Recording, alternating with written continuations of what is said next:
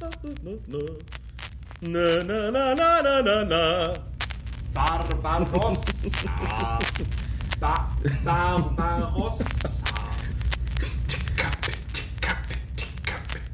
Gedani, Gedani, Gedani, Gedani, Gedani. Abri, Andri.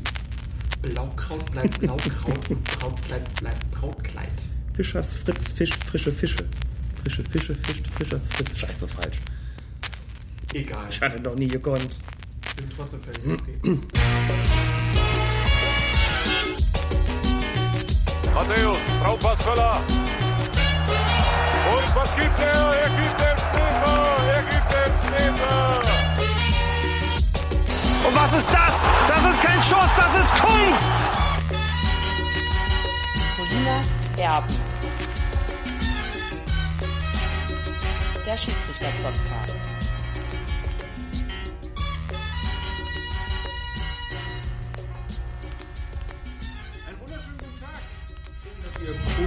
Colinas Erben hört. Mein Name ist Klaas Rehse und ich begrüße an meiner Seite den Schiedsrichter Lehrwart aus Köln, Alex Feuerhardt. Hallo Alex. Bum dia todos. Das war Portugiesisch. Das war Portugiesisch. Ich habe es so oft geübt. Ich hoffe, es ist mir gelungen. An einem Tag, an dem Manni Breukmann sein WM-Lied herausbringt, muss man sowas einfach beherrschen. Möglichst fehlerfrei. Das O geht, glaube ich, immer so ein bisschen in das U hinein. Im Portugiesischen. Im Portugiesischen. Ist aber auch wieder unterschiedlich zwischen äh, Sao Paulo und Rio de Janeiro zum Beispiel. Sehr viele Dialekte da im Brasilianischen. Gewiss, gewiss, im Brasilianischen, genau. Äh, Brasilianisches Portugiesisch, sagt man so. Sagt man das so? Wie amerikanisches Englisch? Wieder was gelernt. Dafür sind wir hier. Genau. So haben wir auch nach der letzten Folge gelernt. Wir haben ja über den Grotifanten da gesprochen. Dieses Maskottchen vom KFC Uerdingen. Und unsere Hörerin Strigler, also bei Twitter heißt sie Strigler die Heide, Bist du sicher, dass das Strigler heißt und nicht Strigler? da fragst du mich jetzt was. Strigler. Strigler. Mehr so wie Helmut Schmidt oder mehr so wie man das im Rheinland macht? Strigler. Strigler. Noch mit so einem O-Bügelchen über dem A? Wir müssen nachfragen. Sie hat uns auf jeden Fall darauf aufmerksam gemacht, dass das scheinbar ja so harmlose Tier mal wegen Beleidigung eines Schiedsrichterassistenten ein Innenraumverbot kassiert hat. Und du wurdest dann noch von Tobias Althänger, der ja schon mehrfach zu Gast war, darüber informiert, dass es da wohl schon mehrere Vorfälle gab. Genau. Er hat nämlich erzählt, dass der KfC Uerdingen wegen des Fehlverhaltens dieses Rüsseltiers schon mehrmals Ordnungsgelder bezahlen musste, weil zum Beispiel dieses Tier mit eindeutigen Gesten die Zuschauer dazu aufgefordert hatte, Feuerzeuge auf den Schiedsrichterassistenten zu werfen. Und Tobias erzählte, dass einer seiner Schiedsrichterassistenten bei einem Spiel in der Grotenburg-Kampfbahn, dass einer seiner Schiedsrichterassistenten selbst mal den Grotifanten verjagen musste, weil er sich ungebührlich verhalten hatte. Das haben wir verschwiegen. Das holen wir hiermit nach, dass das alles gar nicht so harmlos ist, wie es auf den ersten Blick scheint und sich hinter diesen possierlichen, putzigen Tierchen ein ausgewiesener Elefant im Porzellanladen befindet, zumindest was den Porzellanladen Namens Schiedsrichter betrifft. Und ich glaube, das Bild ist richtig krumm und schief geworden jetzt, aber ihr wisst, was wir meinen. Der Grotifant hat also faustdick hinter den Ohren. Sozusagen. Bin ja heute durch Köln gefahren, hier wurde gestreikt und ich musste schon ganz viel an den Podcast denken. Warum? Die hatten alle Trillerpfeifen. Sehr schön. Das fand ich sehr gut. Zweite Sache, über die wir sprechen möchten, ist eine Studie, die im Telegraph vorgestellt wurde. Und diese Studie na äh, legt nahe, dass Howard Webb, der ja schon viele große Spiele pfeifen durfte, unter anderem das WM-Finale 2010. Und seit diesem WM-Finale 2010 sagt diese Studie, dass er sich vor gravierenden Entscheidungen mit Spieleinfluss drücken würde. Also zum Beispiel Strafstöße oder Feldverweise. Vor allen Dingen zum Ende hin würden bei ihm viel seltener werden. Kann so eine Studie das beweisen? Ich glaube, die Studie erhebt selbst nicht zwingend den Anspruch darauf, darauf eine abschließende Antwort zu geben. Und es gibt immer wieder Stellen in ihr, an denen auch darauf hingewiesen wird, dass diese Messgrößen problematisch sind. Denn wenn man jetzt feststellt, dass Howard Webb nach dem WM-Finale 2010 deutlich weniger Feldverweise zum Ende eines Spiels hingegeben hat, ich habe mir die Werte jetzt nicht alle auswendig gemerkt, als das vor dem WM-Finale der Fall gewesen ist, dann abstrahiert das natürlich in gewisser Weise von der Entwicklung dieser Spiele. Das kann, ja einfach auch ganz andere Gründe haben. Man muss nicht den Grund darin haben, dass er nicht glück, besonders glückliches WM-Finale gepfiffen hat Das heißt, es sind mehr Indizien als handfeste Beweise, was in dieser Studie aber durchaus auch gesagt wird. Interessant ist es allemal, das zu beobachten, dass er jetzt weniger Strafstöße gibt, weniger Feldverweise zum Ende des Spiels sind. Diese Studie stellt eben die Frage, ob das möglicherweise daraus resultiert, dass er im WM-Finale nicht so glücklich ausgesehen hat, dass er also so ein bisschen sich scheut, möglicherweise Entscheidungen mit Spieleinfluss zu treffen, die ihm dann anschließend negativ ausgelegt werden können. Ich habe kein empirisches Material, um das zu be- oder zu widerlegen. Ähm, ich habe genau wie du auch Howard Webb einige Male pfeifen sehen in der Champions League und bei Länderspielen nach diesem WM-Finale. Mein Eindruck war, dass er einfach immer noch ein ausgezeichneter Schiedsrichter ist, auch auf internationalem Niveau, einer der besten der Welt. In England sieht man das wohl teilweise anders, insbesondere bei Spielen, bei denen er gescheut haben soll, schwerwiegende Entscheidungen zu treffen. Insbesondere wenn es um Manchester United geht, glaube ich. Ja, ich glaube, Manchester United war in besonderem Maße davon betroffen. Wir werden diese, diese Studie auch verlinken. Es lohnt sich auf jeden Fall, da mal reinzuschauen. Ich wüsste nicht, dass es was ähnlich gelagertes für Deutschland gäbe. Ich würde kurz einhaken. Manchester war, glaube ich, nicht betroffen, sondern wurde immer bevorteilt. Gab es so. nicht mal irgendeinen Spieler, der ein Bild von Howard Webb getwittert hat im Trikot von Manchester United? Doch, da war was, ne? Haben wir uns da wieder vertan, oder ich zumindest.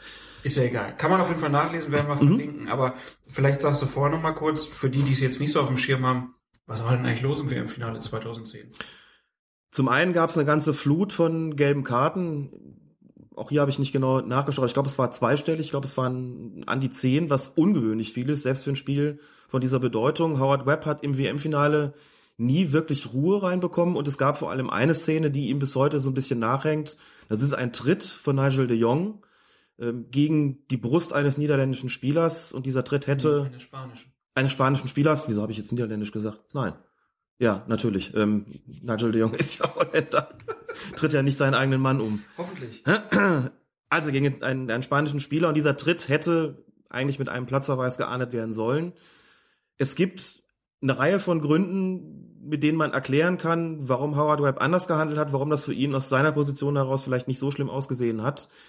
Man könnte auch vermuten, dass er in diesem WM-Finale sich vielleicht gescheut hat, die Konsequenz in Form der roten Karte zu ziehen, im buchstäblichen Sinne. Das hing ihm auf jeden Fall nach, weil danach die Treterei und Klopperei eigentlich noch schlimmer geworden ist, sodass er das Finale eigentlich nie so hundertprozentig unter Kontrolle hatte und nicht so eine Spielleitung an den Tag gelegt hat, von der man im Nachhinein sagen würde, absolut souverän, nicht aufgefallen, würdiger Finalschiedsrichter, was ich damals sehr bedauerlich fand, weil ich denke, dass er zu Recht dieses Endspiel bekommen hat. Er hatte im selben Jahr übrigens auch schon das Champions League Finale zwischen Bayern München und Inter Mailand. Jetzt stimmen die beiden Mannschaften. Insofern war es nur folgerichtig und es hätte sozusagen der, der Höhepunkt seiner Karriere werden sollen, beziehungsweise er war es eigentlich auch, aber mit diesem unschönen Makel, dass er es eben nicht so souverän über die Bühne gebracht hat, wie man das, das von Howard Webb eigentlich gewohnt gewesen ist. Dazu gab es dann auch noch eine passende Frage unseres Hörers Blub. Er schrieb nämlich, kennt ihr das von euch, beziehungsweise als Ausbilder und Beobachter das Phänomen? Ich habe nicht bis in den beobachteten Bereich gebracht, aber was ich mitbekommen habe, ist, dass es einem selten negativ ausgelegt wird, wenn man die Spielentscheidung den Spielern überlässt. Außer man baut dabei krasse Fehler ein. Für mich selbst war das immer ein harter Kampf und viel Übung, die Dinge, die ich wahrgenommen habe, auch in kontroversen Situationen durchzuziehen. Vor allem bei Jugendspielen im Hinterland. Also, kennst du das so, diese Schere im Kopf? Also zunächst mal vielleicht sollte man was sagen zu der Formulierung, äh, die Spielentscheidung den Spielern überlassen. Das heißt, dass man auf ihre Reaktion achtet. Jetzt kommen wir in einen sehr interessanten Bereich, denn das haben wir ja auch ab und zu gesagt. Immer mal darauf achten, wie reagieren die eigentlich. Und immer auch dazu gesagt, es ist ein Indiz und keinesfalls ein Beweis für irgendwas, dass es einen Foul gegeben hat oder keinen Foul gegeben hat. Aber ein Indiz und ein Anhaltspunkt für die Akzeptanz der eigenen Entscheidungen. Man kann es aber auch zu weit treiben, nämlich dann, wenn man immer erstmal abwartet. Ne? Wenn man irgendwas passiert, man nimmt gar nicht die Pfeife in den Mund, sondern guckt mal, was wollen die eigentlich haben und orientiert sich irgendwie daran. Wenn man das zu weit treibt, wenn man reaktiv bleibt, wenn man seine eigene Entscheidung ausschließlich danach ausrichtet, wie verhalten sich die Spieler, dann kommt man in Teufels Küche. Auch wenn es bei Schiedsrichterbeobachtern durchaus eine Rolle spielt, ob, wie man dann immer so schön sagt, dass den Elfmeter jetzt hier überhaupt jemand wollte oder nicht. Das heißt, wenn ich was wahrnehme als Schiedsrichter, und das ist ganz entscheidend, dann muss ich diese Entscheidung auch durchsetzen. Klar kann man Zweifel bekommen, wenn man Reaktionen sieht, aber grundsätzlich sollte man sich nicht beirren lassen von dem, was man wahrgenommen hat. Das ist sicherlich auch das, was ähm, unser Hörer hier gemeint hat, äh, wenn er von der Schwierigkeit sprach, Dinge, die er wahrgenommen hat, auch in kontroversen Situationen durchzuziehen, also dabei zu bleiben. Das heißt, es ist wichtig als Schiedsrichter zu lernen, sich auf seine eigene Wahrnehmung zu verlassen und die natürlich auch zum Maßstab zu machen, was denn sonst? Auch Konzessionsentscheidungen möglichst zu vermeiden, also nicht hinzugehen und wenn ich hier irgendeinen umstrittenen Strafschuss gepfiffen habe, den dann auch auf der anderen Seite zehn Minuten später zu pfeifen, wenn äh, ist, wenn die Mannschaft sozusagen danach schreit, sondern eben die eigene Wahrnehmung weiterhin im Zentrum äh, des Urteils zu lassen. Doch die Schwierigkeit kenne ich. Manchmal ist das nicht so leicht, vor allem wenn man äh, es mit zwei schwierigen Mannschaften zu tun hat. Manchmal genügt es auch schon, wenn eine Mannschaft davon schwierig ist. Und man merkt, die Akzeptanz fehlt so ein bisschen und man sich überlegt, was mache ich denn jetzt, um dieses Spiel irgendwie wieder in den Griff zu kriegen? Äh, was muss ich tun, um diese Akzeptanz zu erobern? Manchmal geht das auch gar nicht. Manchmal muss man auch zu den sogenannten unpopulären Entscheidungen greifen. Doch, das ist manchmal schwierig, aber es gehört eben auch zu einem guten Schiedsrichter, zu einem sehr guten ohnehin, dazu, sich auf die eigene Wahrnehmung zu verlassen und die Entscheidung, die man getroffen hat, die Wahrnehmung, die man hatte, dann auch durchzusetzen, wenn man davon überzeugt ist, dass man damit richtig gelegen hat. Dieses, diesen Randaspekt dann zum Schluss nochmal, dass er bei Jugendspielen, vor allen Dingen im Hinterland, da Probleme damit hatte, bestimmte Situationen dann durchzuziehen, wie er es formuliert. Ähm, das ist ja wieder das Problem, was wir jetzt auch schon öfter besprochen haben, im Amateurbereich, dass man sich als Schiedsrichter vielleicht nicht ganz sicher fühlt. Also das ist dann ja im Prinzip auch das Schlimmste, was einem passieren kann, dass man auf dem Platz steht und sich nicht traut, die eigentlich richtigen Entscheidungen zu fällen. Genau, und dazu kommt dann noch gerne die Stimmung von außen. Er hat jetzt hier nicht konkretisiert, was genau er mit Jugendspielen im Hinterland meint oder was daran das Problem ist. Wenn ich meinen eigenen Maßstab anlege, kann ich nur sagen, kenne ich auch, dass bei Spielen, die so ein bisschen außerhalb stattfinden, das ganz gerne mal der Fall ist, dass, äh, dass an den Seitenlinien ein, ein gehäuft, ein ungehobeltes Verhalten vorkommt. Wobei man dazu sagen muss, nicht, dass man sowas im Stadtgebiet nicht hätte. Ein Haufen Grotifanten. ein Haufen Grotifanten, dass sich die Leute benehmen wie ein Haufen, Haufen wild gewordener Grotifanten, ganz genau. Es gibt sowas und insbesondere bei jungen Schiedsrichtern und Schiedsrichterinnen kann das natürlich zum Problem werden, weil da die Neigung, sich verunsichern zu lassen von Zurufen, insbesondere von außen.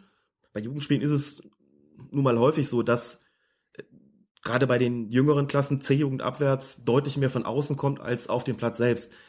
Ein Achtjähriger, ein Zehnjähriger, ein Zwölfjähriger hat noch nicht das ungehobelte Verhalten ähm, sich so dahingehend angeeignet, dass es wirklich den Schiedsrichter beeinflussen würde.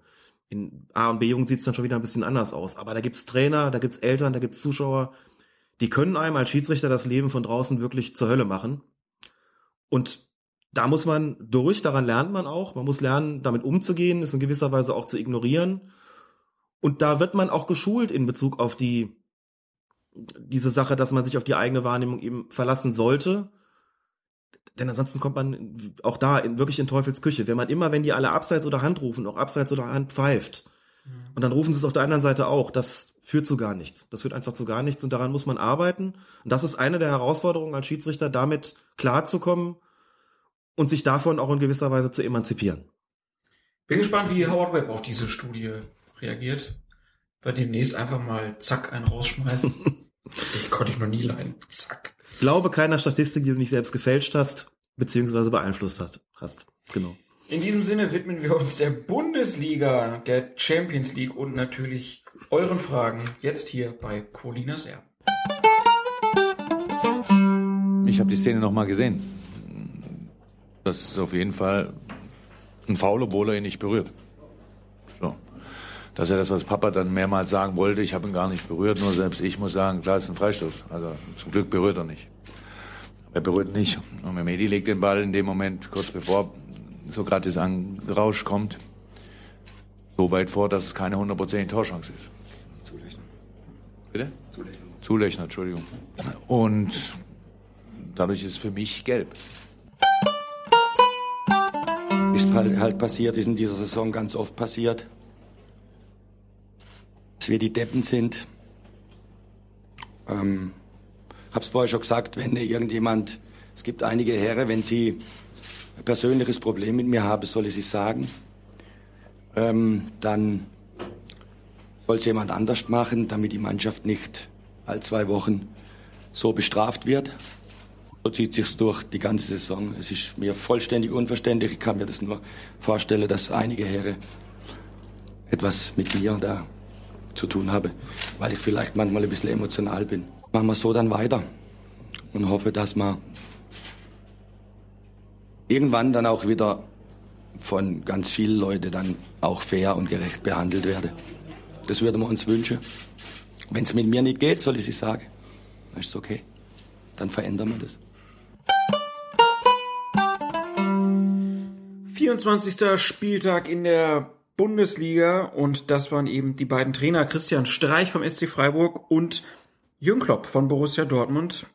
Die beiden haben in Freiburg äh, mit ihren Teams gegeneinander gespielt und in der 43. Minute gab es eine dieser Szenen, wo jeder eine ganz klare Meinung zu hat. Der Dortmunder Sokrates grätschte nämlich gegen den ziemlich schnell davoneilenden Philipp Zulechner äh, kurz vor dem Strafraum und er trifft ihn auch und es stellt sich natürlich die Frage, Notbremse oder nicht. Schiedsrichter Peter Gagelmann hat Sokrates die gelbe Karte gezeigt, was, ihr habt es eben gehört, den Trainer der Freiburger mal wieder auf die Palme gebracht hat. Und die Frage an dich natürlich, in diesem Fall hat er sich zu Recht aufgeregt. Nein, hat er nicht.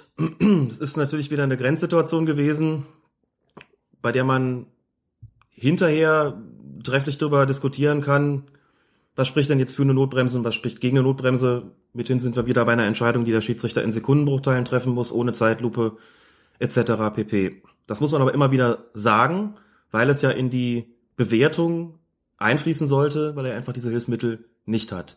Zunächst mal, was gegen eine Notbremse spricht, das Ganze war relativ weit außen. Man muss dazu sagen, eine Relativ weit außen. Naja. Mhm, fast am Strafraum-Eck. Ja, aber es ist schon so, dass der Zulechner danach, also er wäre blank vor dem Tor gewesen. Das ist eben die Frage, ob er wirklich blank vor dem Tor gewesen wäre. Also er hätte da weiterlaufen können und hätte dann von da aus nach innen ziehen können. Aber für die Beurteilung einer Notbremse oder eben nicht, ist letztlich maßgeblich, wird dem eine glasklare, eine sogenannte hundertprozentige Torchance genommen oder nicht. Das hängt dann immer davon ab, kann noch jemand eingreifen. Die Frage, Konnte denn noch jemand eingreifen aus seiner Sicht? in der Mitte äh, tummelt sich Hummels. Ob der Schön. da noch, nicht wahr? Schön formuliert, ja. Sehr schön, ja. Tummelt sich Hummels. Ob der dann noch drangekommen wäre oder nicht, ist zunächst mal fraglich. Zulechner hatte ordentlich Zug, so dass wenn das Foul nicht passiert wäre, hätte er da auf jeden Fall noch ähm, näher ans Tor ranrücken können. Wenn er dann zur Mitte gezogen wäre, wäre es automatisch so gewesen, dass ihm dann noch ein Dortmunder Verteidiger entgegengekommen wäre. Ob der das dann noch hätte, ob der dann noch hätte eingreifen können oder nicht, ist fraglich in der Tat. Aber selbst wenn er, wenn er außen geblieben wäre, hätte er eine Torchance gehabt, wo nur noch der Torwart vor ihm ist. Wobei da jetzt zwei Punkte eben auch eine Rolle spielen. Punkt eins, wenn er außen vorbeigeht, ist der Winkel relativ spitz. Das ist aber gar nicht so sehr das Kriterium in der Situation, denn Punkt zwei, der hatte sich den Ball einen Tick zu weit vorgelegt. Und jetzt sind wir an einem Punkt, der tatsächlich eine Rolle spielt, nur ein Tick.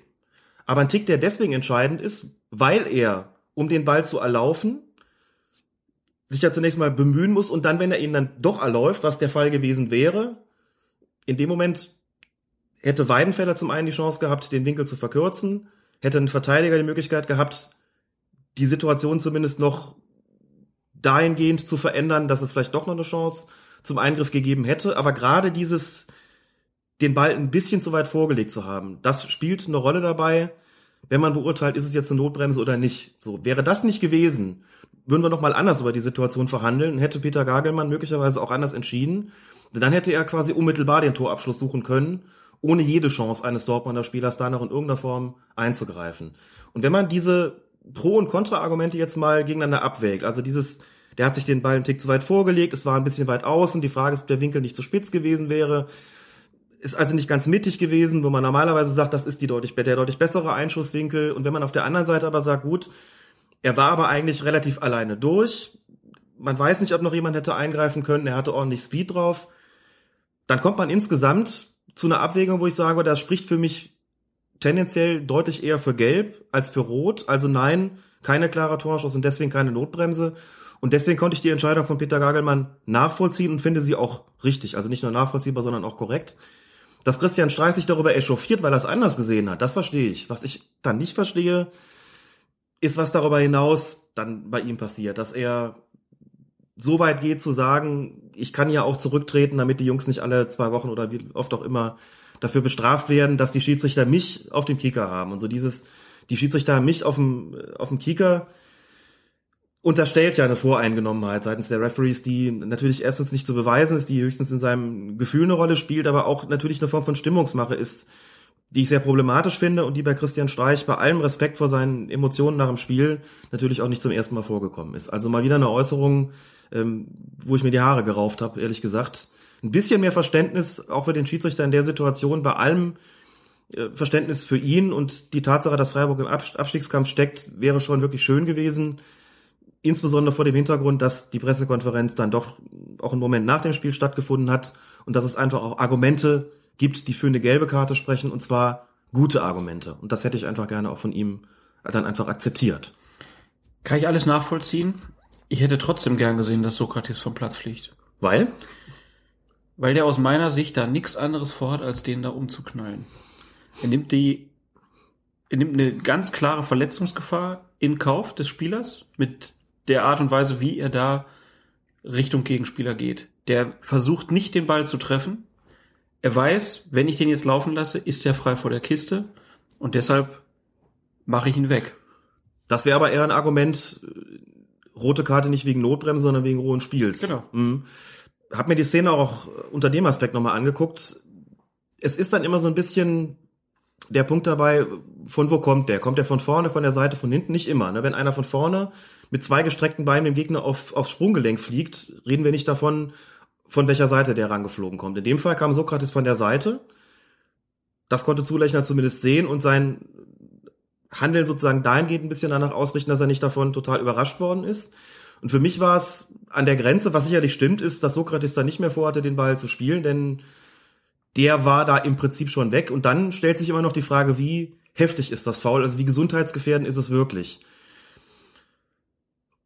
So viel ist dem Zulechner da aber nicht passiert in der Situation. Also ja, zum Glück nicht. Zum Glück nicht, natürlich. Aber er nimmt es in Kauf. Aus meiner Sicht nimmt er es Er nimmt- einfach billigend in Kauf, dass er ihn da so treffen kann. Der, das ist ja nun kein Foul, wo man jetzt sagt, na ja, er lässt ihn über das Bein rollen, sondern der kommt da wie der letzte Holzfäller angerauscht und knallt ihn um.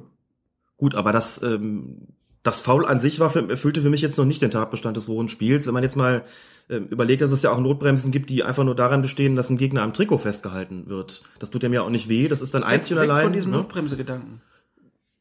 Nein, was ich damit, was ich damit sagen will, ist der Gedanke, dass es nur darum geht, eine Torchance zunichte zu machen. Lass mal zunächst mal außen vor, ob es eine gute oder eine sehr gute ist. Das wird Ja. danach eine Rolle spielen. Ja. Der Gedanke liegt ja auch vor bei einer bei einem Textilvergehen, also bei einer bei einer Trikot, Mhm. beim Griff ans Trikot.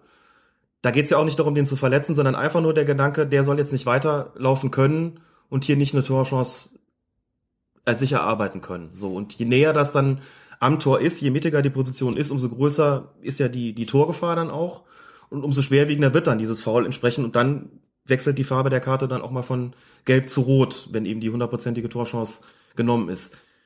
Sokrates hat sich mit Sicherheit in der Situation gedacht, der ist auf dem Weg zu einer Torchance und wenn ich den jetzt nicht bremse, und zwar auch mit regelwidrigen Mitteln, dann kann der durchlaufen und hat eine Torchance. Das ist richtig und dann muss man sich überlegen, ist sie gut oder ist sie sehr gut? Wenn man nur sagt, sie ist gut und dann das, das Foul dann dagegen hält, dann spielt die, die Frage, inwieweit ähm, der nichts anderes vorhatte, als den auf dem Weg zum Tor zu, zu bremsen, in Bezug auf die Farbe der Karte deswegen eine Rolle, weil es dann darum geht, wie heftig ist das Foul an sich gewesen. Da würde ich sagen, wenn du mal die Frage der Torchance außen vor lässt, also das Foul sozusagen nochmal 20 Meter weiter Richtung Mittellinie verlagerst und der steigt so ein, würde ich sagen, das ist eine klassische gelbe Karte. Also für mich war das jetzt noch kein, kein rohes Spiel. In der Mittellinie einer so einsteigt wie der Sokrates, kriegt er auch gelb. Gagelmann hat das ja auch verneint, dass es ein rohes Spiel gewesen. Er hat Mhm. gesagt, das ist, ähm, die gelbe Karte gibt's in jedem Fall mal wegen der, wegen des Fouls an sich, also weil es schwerwiegend gewesen ist, aber noch nicht platzerweiswürdig. Und dann spielt es eben keine Rolle, ähm, dass es nur darum ging, sozusagen die Torchance zu verhindern. Es sei denn eben, es wäre eine sehr gute oder hundertprozentige Torchance gewesen, dann wäre es jetzt anders ausgesehen. Vielleicht sollte man beim rohen Spiel noch einfach in die Regeln schreiben, dass auch niederträchtige Fouls zu roten Karten Mhm. führen. Ich fand es wirklich, ich fand es schon wirklich sehr grenzwertig, auch wie Sokrates sich hinterher halt wieder verhalten hat, so dieses klassische, sehr anstrengende äh, Spielerverhalten. Naja, Dass er es gar nicht verstehen konnte. nee, natürlich, und dann auch immer so die Hände und oh, Mhm. Schiri und die Schultern hoch und schlimm. Ich habe doch nichts gemacht und wollte Nee, nur den Ball spielen. Genau. Ja. Es ist so entschieden worden und äh, ich glaube, Christian Streich, da muss viel passieren, ähm, dass er seine Verschwörungstheorien aufgibt. Es gab aber auch am selben Spieltag schöne Beispiele, Fairplay-Beispiele und das im Abstiegskampf. Erster FC Nürnberg gegen Werder Bremen. Da war es erstmal in der ersten Halbzeit Mhm. schon so, dass es eigentlich Eckball für Nürnberg geben sollte und der Nürnberger gesagt hat, war gar keine Ecke. Was ich sehr erstaunlich fand, Hiroshi Kiyotake war es, der dem Schiedsrichter auf massives Drängen von Sebastian Prödel hin gesagt hat, ich war zuletzt dran und als Stürmer heißt das eben, dann gibt es einen Abstoß. Ich habe die Szene so zwei, dreimal gesehen und war auch nach dem dritten Mal nicht davon überzeugt, dass Kiyotake wirklich zuletzt dran war. Der höfliche Japaner sagte aber dem Österreicher, okay. Hast, hast recht, so. Möglicherweise hat das dann für den, für den zweiten Fall, über den wir gleich sprechen werden, eine Rolle gespielt. Ich weiß es nicht genau. Relativ erstaunlich, also so, so ähm, uneindeutig, wie das in der Situation aussah, fand ich zumindest. Mit einem gut stehenden Schiedsrichter hätte ich gesagt, das ist eine Eckball und da kann man auch dabei bleiben, so dass äh, dann ein Verteidiger hingeht und sagt, jetzt gib doch zu, dass du zuletzt dran warst, dass hier ein Abschluss geben muss. Das hat man ja häufig, dass der eine Spieler an den anderen appelliert, jetzt sagt dem Schiedsrichter doch, dass da nichts war. Das sieht man ja manchmal, dass man, dass der Spieler bedrängt wird, jetzt doch zum Schiedsrichter zu gehen und äh, dessen Entscheidung möglichst zu revidieren äh, durch das eigene Votum. Habe ich jetzt hier ehrlich gesagt gar nicht für einen klassischen Fall gehalten und auch nicht für unbedingt notwendig, aber bemerkenswert ist es allemal, dass man dann auf einen, äh, auf die eigene Spielfortsetzung verzichtet. Ein Eckstoß führt ja schon das eine oder andere Mal auch zu einer guten Torchance, also auf jeden Fall bemerkenswert und eben, wie gesagt, nicht die einzige Aktion dieser Art in diesem Spiel. In der zweiten Halbzeit, in der 76. Minute, war es dann nämlich Aaron Hunt, der nach einem vermeintlichen Fall von Javier Pinola im Nürnberger Strafraum gefallen ist. Und Schiedsrichter Manuel Gräfe hat daraufhin elf Meter gegeben. Hunt hat allerdings zugegeben, dass er ähm, den Kontakt gesucht hat, hat er später im Interview gesagt. Und daraufhin nimmt Gräfe den Strafstoß zurück und gibt Schiedsrichter bei. Eine gelbe Karte wurde nicht gezeigt. Die Selbstanzeige war also vollständig. ähm, und in diesem Fall muss man einfach sagen, da stand es zwar schon, wurde ja immer wieder gesagt, der hat das nur gesagt, weil es schon 2-0 stand, aber ähm, er hat's gesagt. Er hat gesagt, dass, dass ich wollte das und hat dann hinterher, glaube ich, sowas gesagt wie, so wollen wir nicht gewinnen. Ja. Und der Elfmeter wurde zurückgenommen und es gab Schiedsrichter bei. Ich fand die ganze Debatte um die Frage, ob er das beim 0 zu 0 auch getan hätte, erstmal überflüssig. Warum muss man im Konjunktiv reden? Hier hat sich ja real was abgespielt und wenn es in der 76. Minute in so einem Spiel 2 zu 0 steht, ist es bei den im Saisonverlauf gezeigten Abwehrschwächen von Werder Bremen auch nicht ausgemacht, dass sie das Spiel wirklich gewinnen. Insofern finde ich auch bei diesem Spielstand das immer noch bemerkenswert, wenn ein Spieler dann hingeht und sagt, das war keiner. Nehmen wir doch einfach mal das zur Kenntnis, dass es so gewesen ist, dass in einem Spiel, in dem es gegen den Abstieg gegangen ist, zwei Spieler den Schiedsrichter korrigiert haben. Ich finde, das ist auf der Habenseite zu verbuchen und über den Konjunktiv möchte ich mir da ehrlich gesagt gar keine Gedanken machen. Interessant fand ich die Aussage, weil es eben sehr offenherzig war, dass er den Kontakt gesucht habe, aber er hat ihn ja nicht gefunden, weil Pinola, Pinola einfach weggeblieben ist. Wir wissen alle, dass Stürmer das tun. Es wird auch oft so gesagt, dass er den Elfmeter wollte, dass er den Kontakt gesucht hat und so weiter und so fort. Wir werden später bei Arjen Robben auch nochmal drauf kommen. Das ist natürlich auch ein Spieler, der den Kontakt sucht, ähm, mit der erwünschten Folge, dass es dann einen Strafstoß gibt, aber da diskutieren wir später drüber. Nur so offenherzig sagt es normalerweise keiner. Und dann hat jemand über Twitter gefragt, ist das nicht dann das eigentliche Vergehen, wenn so ein Spieler den Kontakt sucht? Ist es natürlich nicht. Das ist zunächst mal eine Finte, eine erlaubte Finte, denn den Kontakt zu suchen heißt ja noch nicht, dass man ihn auch bekommt. Und dann daraus resultiert zweierlei. Ein Verteidiger, gerade in der Bundesliga, weiß ja auch, dass ein Stürmer diesen Kontakt sucht und muss dann im Zweifelsfalle wegbleiben, wenn er sieht, es kann nichts anbrennen. Das hat Pinola getan. Pinola hat einfach gesehen, so wie der Hand da reingeht, kriegt er den Ball sowieso nicht, ich bleib jetzt weg. Wenn er fällt, dann ist es kein Strafstoß. Deswegen hat er sich auch so aufgeregt darüber und in seinen kaum noch vorhandenen Haaren gewuschelt. Das ist an sich kein Vergehen, den Kontakt da zu suchen. Das tun Stürmer. Das hat Konsequenzen für das Verhalten von Verteidigern, denn letztlich verantworten die natürlich den Kontakt, insoweit es dann ein Foul ist. Wir diskutieren ja oft darüber, wie viel hat denn ein Kontakt wirklich dazu beigetragen, dass es zu diesem Fall im Strafraum gekommen ist, was den Strafstoß dann ja berechtigt machen würde, und wie viel hat der Stürmer sozusagen selbst provoziert und äh, quasi unverschuldet.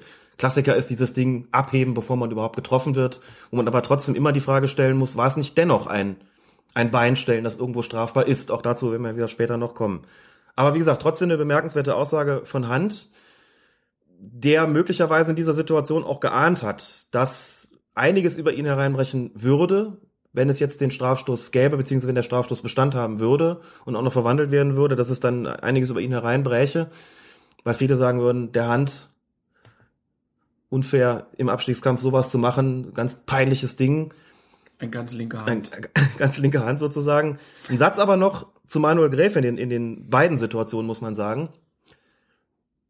Einerseits ist es für einen Schiedsrichter eine schöne Sache, wenn ein Spieler kommt und sagt, Schiri, ich bin ehrlich, der hat mich nicht gefault oder wie im ersten Fall von Kiyotake, ich bin ehrlich, ich war als letzter dran. Findet man immer schön, wenn die Spieler offen sind, sportlich sind, anständig sind, fair sind und dem Schiedsrichter quasi helfen. Das ist Punkt eins. Punkt zwei ist aber, dass man sich gleichzeitig ein bisschen darüber ärgert, weil ja letztlich ein Fehler korrigiert wird. Und diese Seltenheit, dass das passiert, hinterlässt bei einem Schiedsrichter auch immer so den, das berühmte Geschmäckle. Denn in der Situation heißt ja, das war so daneben, dass selbst der Spieler sich bemüßigt fühlt zu sagen, das war anders.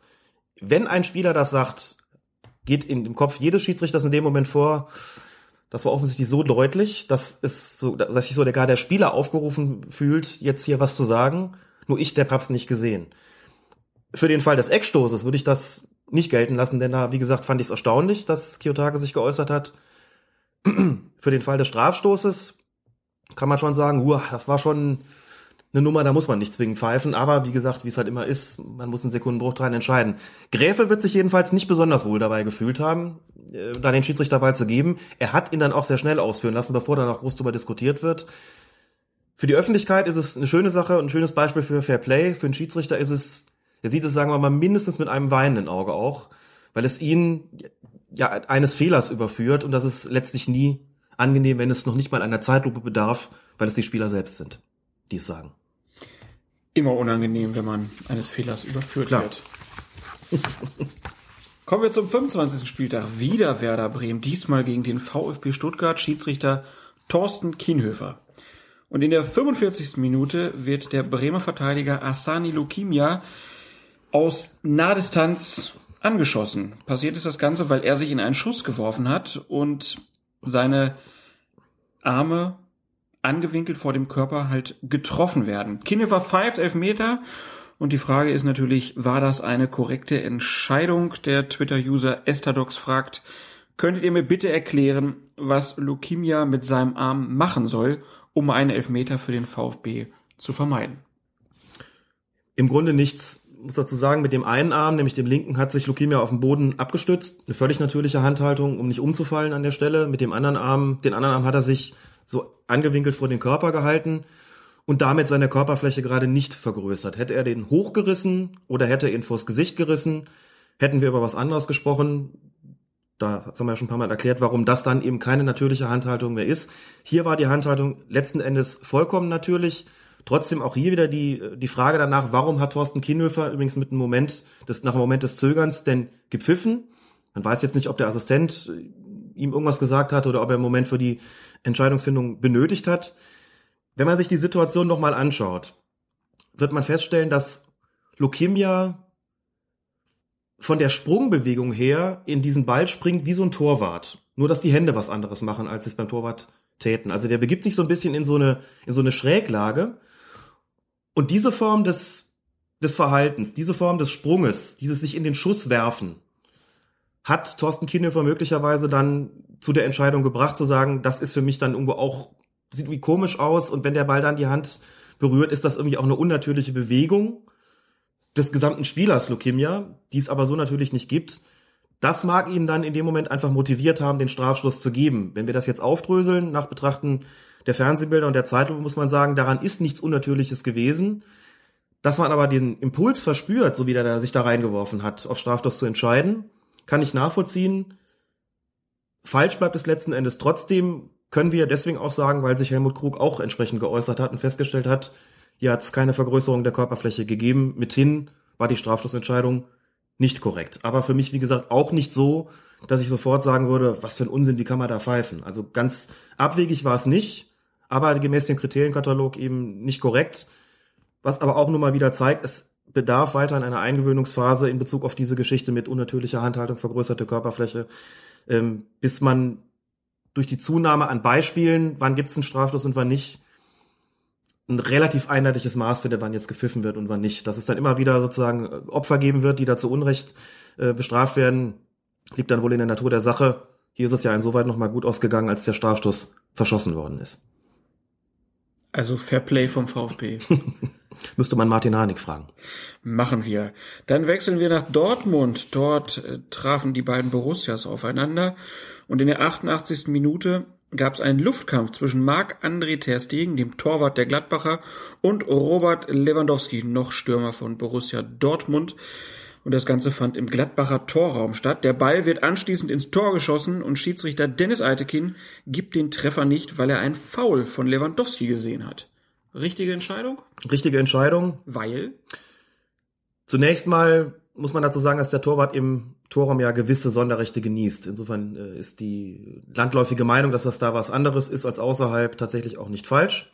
Er darf da nicht angegriffen werden, also muss man beurteilen, hat Lewandowski ihn angegriffen oder nicht. Das heißt ja nicht, dass es gar keinen Zweikampf geben darf zwischen Stürmer und Torwart. Das ist ja nicht so. Das wird vielfach falsch verstanden. Es gibt natürlich einen vollkommen regulären, fairen Einsatz eines Stürmers gegen einen Torwart, auch im Torraum. Hier hat Lewandowski den Arm draußen, den Arm oben, berührt damit auch das Ding, behindert ihn damit in seiner Parade. Damit liegt gerade im Torraum ein Angriff vor.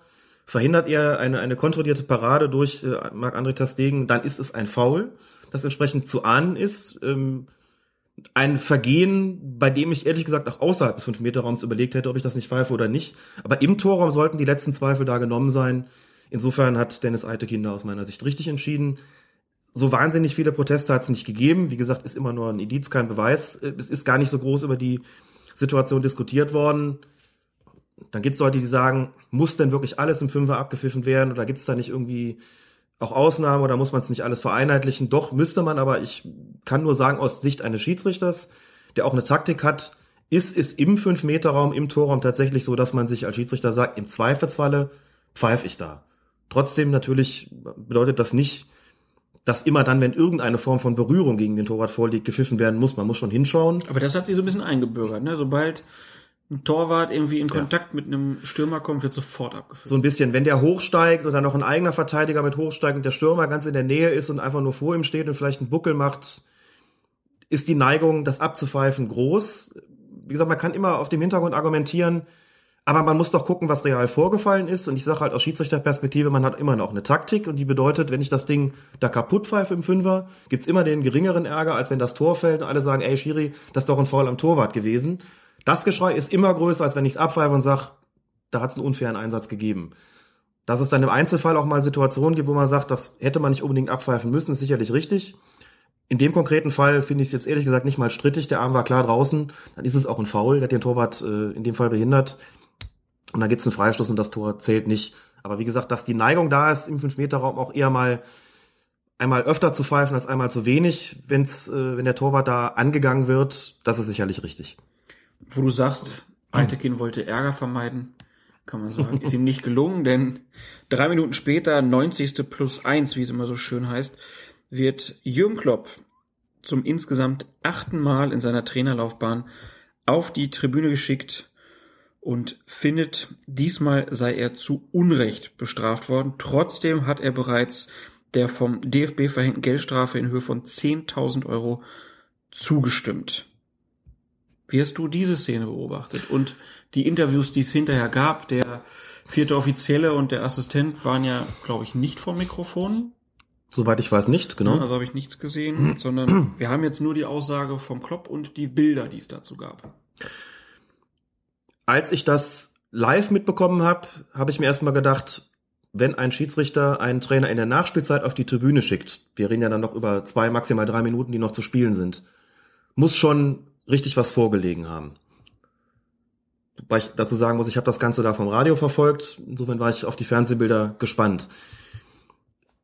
Die, natürlich kann man argumentieren, ob das in der ersten Minute passiert oder in der 93. spielt letztlich keine Rolle. Es ist grundsätzlich auch richtig, trotzdem fragt man sich immer als Schiedsrichter so ein bisschen, muss das zum Schluss noch sein oder kriegen wir das Spiel nicht auch ohne Tribünenverweis hier äh, über die Bühne?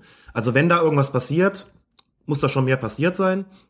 Klopp selbst sagt, so viel habe ich diesmal gar nicht gemacht. Ich habe sicherlich habe mich da äh, vielleicht ein bisschen ungebührlich geäußert, aber vor allem dürfte mein, wie er das gesagt, inzwischen weltberühmtes Gesicht eine Rolle gespielt haben. Kann man im Fernsehen übrigens nicht besonders gut sehen, denn die Kameraperspektive, die ich kenne, da verdeckt der Assist, der vierte Offizielle verdeckt so ein bisschen das äh, Gesicht vom Klopp. Trotzdem kann man so an den Rändern noch erahnen, dass er da mit äh, weit aufgerissenem Mund und weit aufgerissenen Augen und einer ziemlich aggressiven Gebärde auf den vierten Offiziellen zugegangen ist. Und möglicherweise hat es im Spiel auch schon den einen oder anderen Disput gegeben und schon den einen oder anderen Hinweis des vierten Offiziellen an Jürgen Klopp gegeben, mach mal halblang. Und vielleicht auch irgendwann die Ansage, wenn das jetzt nochmal vorkommt, dann gehst du auf die Tribüne. So ist das ja häufiger, dass man einfach eine Konsequenz in Aussicht stellt und sagt, das war das letzte Mal, beim nächsten Mal gehst du Reihe 3, Platz 5. Das könnte so gewesen sein. Das weiß ich nicht, was jetzt konkret im Spielbericht steht. Ohne Vorwarnung wird er nicht einfach auf die Tribüne geschickt worden sein, schon gar nicht in der Nachspielzeit. Und wenn man sieht, wie sich Jürgen Klopp da verhält, hat es nach meinem Dafürhalten auch weniger eine Rolle gespielt oder keine Rolle gespielt, dass er schon siebenmal vorher verurteilt worden ist, sondern einfach eine Rolle gespielt, wie er den vierten Offiziellen angegangen ist. Und da finde ich so einen Tribünenverweis auch in der Nachspielzeit gerechtfertigt. Sowas hat ja immer auch, dann soll ja auch eine Wirkung haben für die Zukunft. Aber Klopp hat gesagt, dafür, was ich gesagt habe, darf er mich nicht hochschicken. Aus deiner Sicht sind die Worte gar nicht so wichtig, sondern eher wie er sich dann da auftritt. Das ist das Gesamtpaket, was dann überzeugen muss. Es ist halt nicht nur ähm, das, was er sagt, sondern natürlich auch die Mimik, natürlich auch die Gestik. Ich habe aber gelesen, also die, die Emotionen, wir wünschen uns doch immer Typen und dann darf man doch solche Leute dann nicht versuchen, so klein zu machen. Wenn man das jetzt mal ernst nimmt, die Aussage, dann würde ich sagen, das passiert ja auch nicht, denn ich betätige mich ja gelegentlich auch als Chaperon, also als Dopingarzt TV bei Spielen des ersten FC Köln. Als solcher hat man, wenn dann ein Einsatz ist, wenn so ein Doping, äh, Dopingkontrolleinsatz ist, verbringt man die letzten 20 Minuten am Spielfeldrand und zwar direkt in unmittelbarer Nähe des vierten Offiziellen. Hat also auch einen ganz guten Blick mal darauf und auch einen anderen Blick als von der Tribüne, was eigentlich so auf den Bänken los ist. Das habe ich jetzt ein paar Mal gehabt, diesen Einsatz, habe auch ein paar Mal dann beobachten können, wie verhalten sich da so die Trainer und muss sagen, so harmlos, wie man lange Zeit geglaubt hat, dass der Einsatz des vierten Offiziellen oder das Amt des vierten Offiziellen da ist, ist er wirklich nicht. Der kriegt's von links und der kriegt's von rechts. Und der muss gerade am Schluss echt die Nerven behalten, inmitten dieses totalen Chaos, dieser ganzen Aufregung, die sich ja immer, gerade bei engen Spielen, nochmal zuspitzt zum Spielende hin. Und der kriegt da einiges ab, muss ich sagen. Und ähm, braucht da gute Nerven und wirklich auch ein dickes Fell. Und muss oft genug auf durchzuschalten. Und die Sachen, die ich da mitbekommen habe, die einfach so durchgingen, Sicherlich auch zu Recht ohne Eintrag in den Spielbericht. Sind aber schon so gravierend, dass ich wirklich sagen muss, da muss schon einiges passieren und da muss jemand auch wirklich sehr aggressiv sein, um auf die Tribüne geschickt zu werden oder eben unglaublich ätzende Sachen sagen. In dem Fall wird es vielleicht wirklich weniger der Inhalt gewesen sein, als mehr die Art der Gebärde, eben wie gesagt die Kombination aus Mimik und Gestik, durch die der vierte Offizielle sich bedroht gefühlt hat und es kommt mir dann auch so vor, als ob dieser Tribünenverweis zu Recht erfolgt ist. Und das hat dann auch nicht mehr so viel mit Emotionen respektieren zu tun, sondern da ist dann einfach eine Grenze überschritten worden. Wir hatten noch eine Nachfrage vom Twitterati Kupitronic. Darf Klopp nach dem Abpfiff wieder aufs Feld, wenn er zuvor auf die Tribüne musste? Das hat er nämlich getan. Er ist quasi mit dem Schlusspfiff auf dieses, ich glaube, es gibt so ein Foto auch, wo er auf dieses, äh, auf das Dach dieser Bank hüpft und dann ähm, aufs Feld. Ja, das darf er. Der ähm, Tribünenverweis gilt oder dieser Innenraumverweis gilt nur, ähm, für die Dauer des Spiels. Sobald der Schlusspfiff erfolgt ist, darf er den Innenraum dann auch wieder betreten. Das hat er getan und dagegen ist auch nichts einzuwenden. Und dadurch, dass er ja nicht in Revision gegangen ist, wie so viele in dieser Woche, kann man ja davon ausgehen, dass er diese Entscheidung respektiert. Das- ein bisschen böse, ich gebe es zu, aber Das tut er, wobei ihm diese Rechtsmittel ja, das muss man ja an dieser Stelle auch sagen, äh, zur Verfügung stünden. Und wenn er also davon Gebrauch gemacht hätte, zu sagen, ich akzeptiere das nicht, ist das sein gutes Recht, was es genauso zu respektieren gelte, ähm, wie die Akzeptanz dieser Entscheidung. Wenn jemand von seinen demokratischen Rechten Gebrauch macht, spricht da überhaupt nichts dagegen. Ob der nun Jürgen Klopp heißt oder irgendwie anders. Ganz genau. Und damit schließen wir die Bundesliga für heute ab und lehnen uns zurück, denn es ist Zeit für die Hymne.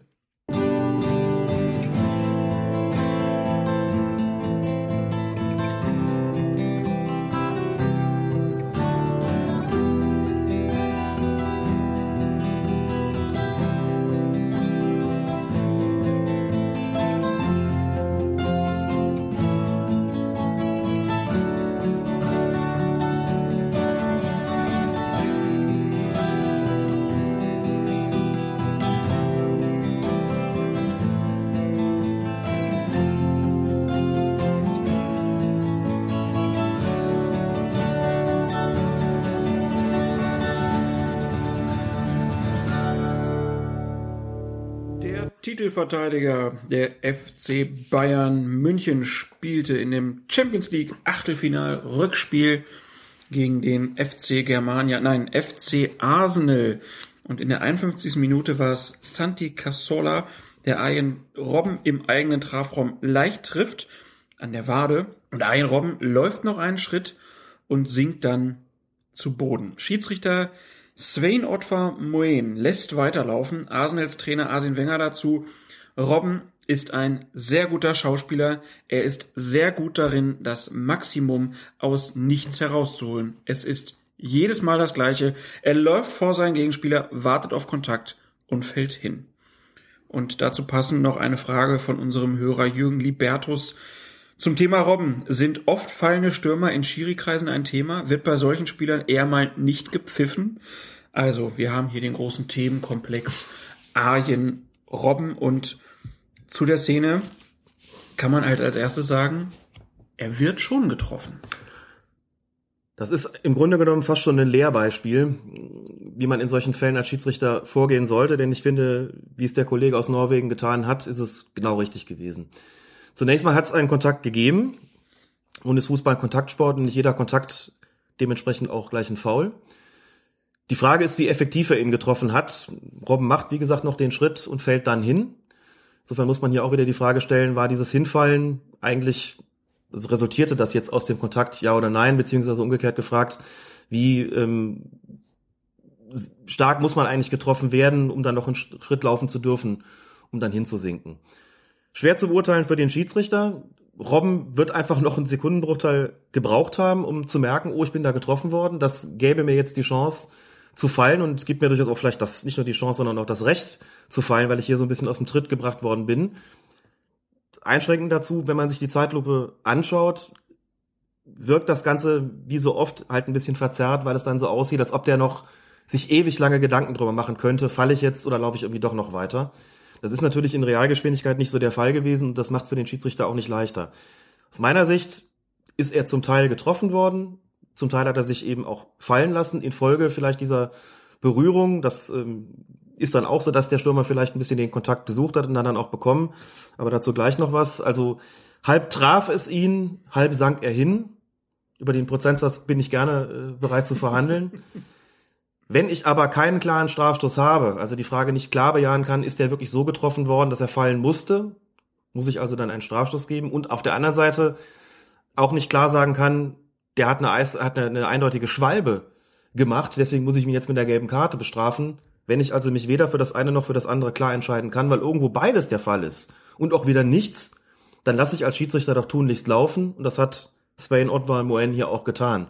Und genau das finde ich richtig. Das Schwalbe, eine gelbe Karte für eine Schwalbe gibt man dann, wenn es eindeutig ist. Einen Strafstoß gibt man auch dann, wenn es eindeutig ist. Wenn es nicht eindeutig ist und wenn die Leute diskutieren und die einen sagen, klares Ding, klarer Elfer, und die anderen sagen, klares Ding, klare Schwalbe, ist die goldene Mitte hier tatsächlich mal golden. Ähm, insofern finde ich die Entscheidung völlig in Ordnung. Interessant finde ich die Aussage von Wenger, der eben gesagt hat, er läuft vor seinen Gegenspieler, also Robben wartet auf Kontakt und fällt hin. Interessant, insoweit, als er hier so eine gewisse Taktik darin beschreibt, eine Taktik, von der man zunächst mal sagen muss, illegitim ist die nicht, denn wie eben schon gesagt, bei dem Spiel Werder gegen Nürnberg oder Nürnberg gegen Werder, ähm, bei Hand, der den Kontakt gesucht hat, das hat für den Verteidiger halt gewisse Konsequenzen. Er muss dann vorsichtiger sein, wenn er weiß oder glaubt zu wissen, dass er dann Stürmer hat, der solche Tricks gerne benutzt. Und dann darf man halt nicht tapsig sein. Da muss man geschickt sein und dafür sorgen, dass der eben nicht die Gelegenheit bekommt, da äh, zu fallen. Und mit Blick auf unseren Podcast, natürlich für den Schiedsrichter heißt das auch, wenn ich das weiß, muss ich genau darauf achten, wie viel trägt denn das äh, Vorgehen des Verteidigers wirklich zu einem potenziellen Fall dieses Spielers bei und wie viel ist sozusagen einfach auch so ein taktisches Ding, dass er den Kontakt sucht und eben das Ganze sehr freiwillig annimmt. Und dann muss ich schauen, wie ich entscheide, je nach Situation. Ich meine, dass er ähm, hier richtig gelegen hat, indem er laufen lassen hat. Ähm, Wenn ihr euch wundert, was so laut ist, ist die Katze, die ist am, am, am Kratzbaum. Kratzbaum. Ja, mach ruhig. Unsere Hörer lieben das, genau. Ähm, und zur Frage, ähm, ob solche oft fallenden Stürmer in Schiedsrichterkreisen ein Thema sind und ob man bei solchen Spielern eher mal nicht pfeift. Also natürlich wird jeder Bundesliga-Schiedsrichter regelmäßig die Bundesligaspiele gucken und kennt seine Pappenheimer, wie man so schön sagt. Und international ist es natürlich genauso. Es wird nicht dazu führen, dass man dann eher mal nicht pfeift. Es wird aber vielleicht dazu führen, dass man dann eher mal noch genauer hinschaut. Und auch das ist, wir haben ja schon mal drüber gesprochen, ein Plädoyer dafür, sich mit taktischen Momenten äh, der Mannschaften auseinanderzusetzen. Nicht nur in Bezug darauf, wie sie möglicherweise verschieben, abkippen und was für taktische Maßnahmen es da sonst noch gibt und Räume fluten, sondern auch in Bezug darauf, wie Spieler möglicherweise eine Taktik einsetzen, um Freistöße oder Strafstöße sagen wir mal, herauszuholen. Das ist ja, wie gesagt, nicht immer illegitim und die Entscheidungen sind da ja auch nicht immer falsch. Aber natürlich gibt es Spieler, bei denen man ähm, vielleicht weiß, dass sie das im taktischen Repertoire haben, dass sie zum Beispiel vor dem Spieler laufen, dann leicht langsamer werden, weil das natürlich die Gefahr ähm, erhöht, gefault zu werden, genauso wie es halt als Autofahrer auch ist. Wir haben das Beispiel ja schon mal gebracht. Ähm, man muss einfach den gewissen Abstand halten, dem, dem Vordermann nicht hinten drauf zu fahren, weil man sonst die Schuld hat. Ein bisschen so ähnlich ist es im Fußball auch. Gleichzeitig muss man da auch schauen, ähm, was passiert eigentlich wirklich. Und das ist letztlich natürlich ausschlaggebend dafür, ob es irgendwas ein Foul ist, dementsprechend auch ein Freistoß oder Strafstoß und äh, inwieweit ein Spieler dann wirklich tatsächlich simuliert hat. Da muss man halt genau hinschauen. Und das werden Schiedsrichter dann schon auch bei solchen Spielern in besonderem Maße tun. Was halt in der Situation ziemlich blöd für Ian Robben aussah, war, dass er nur einen Schritt weitergelaufen ist. Ja. Er hat sich das ein bisschen zu spät überlegt, hinzufallen. Wäre er sofort gefallen, hätte wahrscheinlich jeder gesagt, gut, es war zwar keine massive Berührung, aber dass die genü genügt hat, um ihn zu Fall zu bringen, unbestritten, aber dadurch, dass er noch einen Schritt läuft, Sieht's albern aus. wie um den Denkprozess sozusagen noch abzuschließen, sieht es natürlich letztlich komisch und albern aus, wenn man sagt, naja gut, also wer einen Schritt noch weiterlaufen kann, kann auch noch weiterlaufen und den Ball vielleicht reinpassen. Der muss nicht fallen und das ist natürlich auch ein Argument. Aber wie gesagt, deswegen auch das Plädoyer, einfach weiterlaufen lassen an der Situation. Damit macht man als Schiedsrichter auf keinen Fall einen Fehler. Ist auch immer schwierig zu verteidigen, der Robben. Er hat immer diesen, Sicher auch. sagen ja viele Leute, der macht immer nur diesen einen Trick, ne? geht immer an derselben Seite vorbei. Mhm. Und so macht er den halt ja auch sehr, sehr schnell. Und ist natürlich wirklich schwierig zu verteidigen. Zum Beispiel auch für Santi Cazorla. Dann die nächste Szene, 57. Minute. Lukas Podolski gibt Philipp Lahm einen kleinen Stoß in den Rücken. Die Katze hat eine Maus gefangen aus Stoff. Ist eigentlich schade, dass wir jetzt keine Kamera haben. Aber egal. Zurück zu Lukas Podolski. Lahm fällt dann hin nach dem kleinen Stoß. Podolski läuft weiter und erzielt das 1 zu 1. Da gab es dann auch die Diskussion, war das ein Foul von Podolski? Dieser, wie du in unser Skript geschrieben hast, kleine Stoß in den Rücken. Klein, aber effektiv. Ein Foul muss ja nicht immer schwer sein. Und in solchen Fällen muss man das auch danach äh, beurteilen und als Schiedsrichter auch danach äh, bewerten. Was passiert denn da, wenn der lahm im Lauf ist und kriegt einen kleinen Stoß in den Rücken und so schnell fällt er dann auch wieder nicht? Dann geht es jetzt nicht darum, ob das ein schwerwiegendes Foul ist, dann genügt manchmal auch schon so einen kleinen Schubser. Auch das muss zur Taktik des Schiedsrichters letztlich gehören, dann zu sagen, okay, wer sich auf diese Art und Weise einen Vorteil verschafft und anschließend das Tor erzielt, handelt eigentlich gegen die Regeln. Also ja, hätte ich einen Pfiff erwartet, und das, äh, um es nochmal zu betonen, sage ich nicht als Bayern-Fan letztlich könnte es ja auch egal sein, das Spiel ist 1 zu 1 ausgegangen, die Bayern sind weiter, sondern ähm, unabhängig vom Spielausgang muss man einfach sagen, das war nicht in Ordnung. Dieser kleine Stoß genügt normalerweise für einen Pfiff, weil es einfach ein Foul ist, weil es genügt hat, um ihn zu Fall zu bringen. Und wenn man sich das anschaut, Aber sieht man auch, nicht jedes zu Fall bringen ist doch gleich ein Foul. nein, aber ein, ein Schubser in den Rücken, das ist definitiv, das fällt unter, unter Stoßen nach Regel 12. War Ähm, es denn wirklich der Rücken? Stand Lahm nicht sogar ein bisschen seitlich? Nee, es war, war der Rücken und Podolski hatte auch genau das vor. Das sieht man eigentlich vor allen Dingen in der, in der Totalen sieht man das eigentlich ganz gut, wie er einfach nur ganz kurz ihn schubst und ihn damit effektiv aus dem Tritt bringt. Das war abgezockt gemacht, das muss man auch sagen, weil er genauso viel Körperkraft eingesetzt hat, dass der Schiedsrichter sozusagen noch, äh, sagen wir es mal wohlwollend, die Chance hatte, weiterlaufen zu lassen. Vielleicht hat er es einfach auch nicht so wahrgenommen und geglaubt, dass Lahm äh, sozusagen unverschuldet aus dem Tritt geraten ist. Aber wie gesagt, in, insgesamt muss man sagen, das äh, fällt schon unter die Kategorie Stoßen und hätte eigentlich mit dem Freistoß geahndet werden müssen. Also hier hätte man nicht weiterlaufen lassen dürfen. Und dann hat er noch auf den Kopf von Neuer gezielt. Unverschämtheit. Was Yogi Und dann noch sagt. Spitzenwinkel. Also du sagst, da hätte es einen Freistoß für die Bayern geben müssen. Dann gucken wir auf ja, die Nachspielzeit, 90. plus 1. Jetzt habe ich wieder die Frage, wie wird der Vorname von Koscielny ausgesprochen? Laurent oder Laurent? Laurent? Laurent?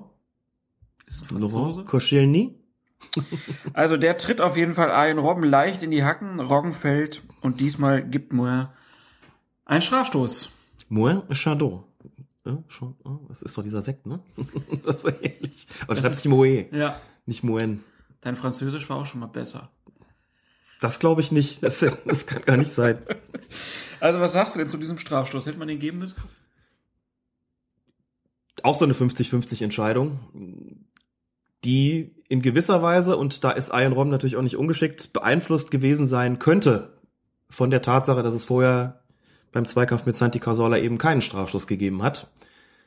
Wobei sich Koscielny da auch einigermaßen tapsig verhält, wie ich finde. Ähm, Robben stand mit dem Rücken zum Tor, hatte im Grunde keine wirkliche Torchance, was ihn dazu gebracht haben könnte, sich lieber faulen zu lassen, als noch mehr aus der Situation rauszuholen. Wir waren, glaube ich, ja schon, wir waren ja schon in der Nachspielzeit, stand 1 zu 1. Äh, Der ganze Angriff galt, glaube ich, in allererster Linie ähm, erstmal dem, dem Ziel und Zweck, den Ball zu halten und hier möglichst nicht noch das 1 zu 2 kas- zu kassieren und nochmal in äh, Schwierigkeiten zu geraten. Und dann steht er da im Grunde so ein bisschen rum und dann tritt ihn Koscielny in die Hacken und das hat Robben diesmal früher zum Anlass genommen, also praktisch gelernt aus der Szene davor. Das hat er diesmal zum Anlass genommen, früher zu fallen, nämlich sofort. Da kann man einen Strafstoß geben. Das ist ein Tritt gewesen, wenn auch nur ein leichter. Ob man da fallen muss oder nicht, sei dahingestellt, aber ein Tritt in die Hacken, wenn dann Robben ähm, fällt, kann man da einen Strafstoß geben. Wie gesagt, wieder eine 50-50 Entscheidung. Das muss man aus meiner Sicht nicht machen. Äh, wenn man da weiterlaufen lässt und sagt, komm, nicht wegen dem bisschen, okay, gehe ich irgendwie auch mit. Eine Entscheidung, da kannst du als Schiedsrichter das eine wie das andere letzten Endes vertreten und sagen, war nicht so gravierend, aber wenn du es streng nach den Regeln sehen willst und wenn du sagst, okay, vorhin habe ich laufen lassen, laufen lassen heißt aber auch für den Verteidiger, nehmt euch in Acht. Mag sein, dass der schwer zu verteidigen ist, aber zieht eure Konsequenzen daraus und das muss dann eben auch bedeuten, in solchen Situationen vorsichtig zu Werk zu gehen. Der hatte da gar keine große Chance, der hätte gar nicht viel machen können.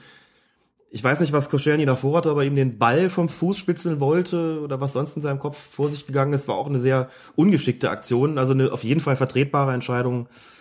Keine, die zwingend äh, erfolgen muss, aber sicherlich äh, den Schiedsrichter noch mal eher ähm, dazu gebracht hat zu pfeifen, weil eben der Fall auch sofort erfolgt ist. Das spielt sicherlich insgesamt auch nochmal eine Rolle. Ähm, definitiv eine verzichtbare Aktion von Koscielny.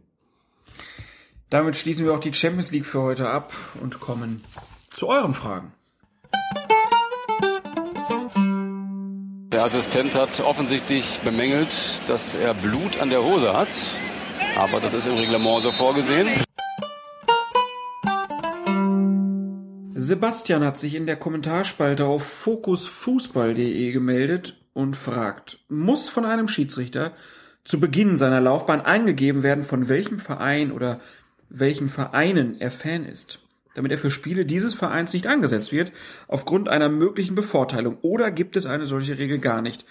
Und wie ist das mit der Herkunft des Schiedsrichters? Angenommen, ich wohne mein Leben lang in Köln, bin aber Bayern-Fan.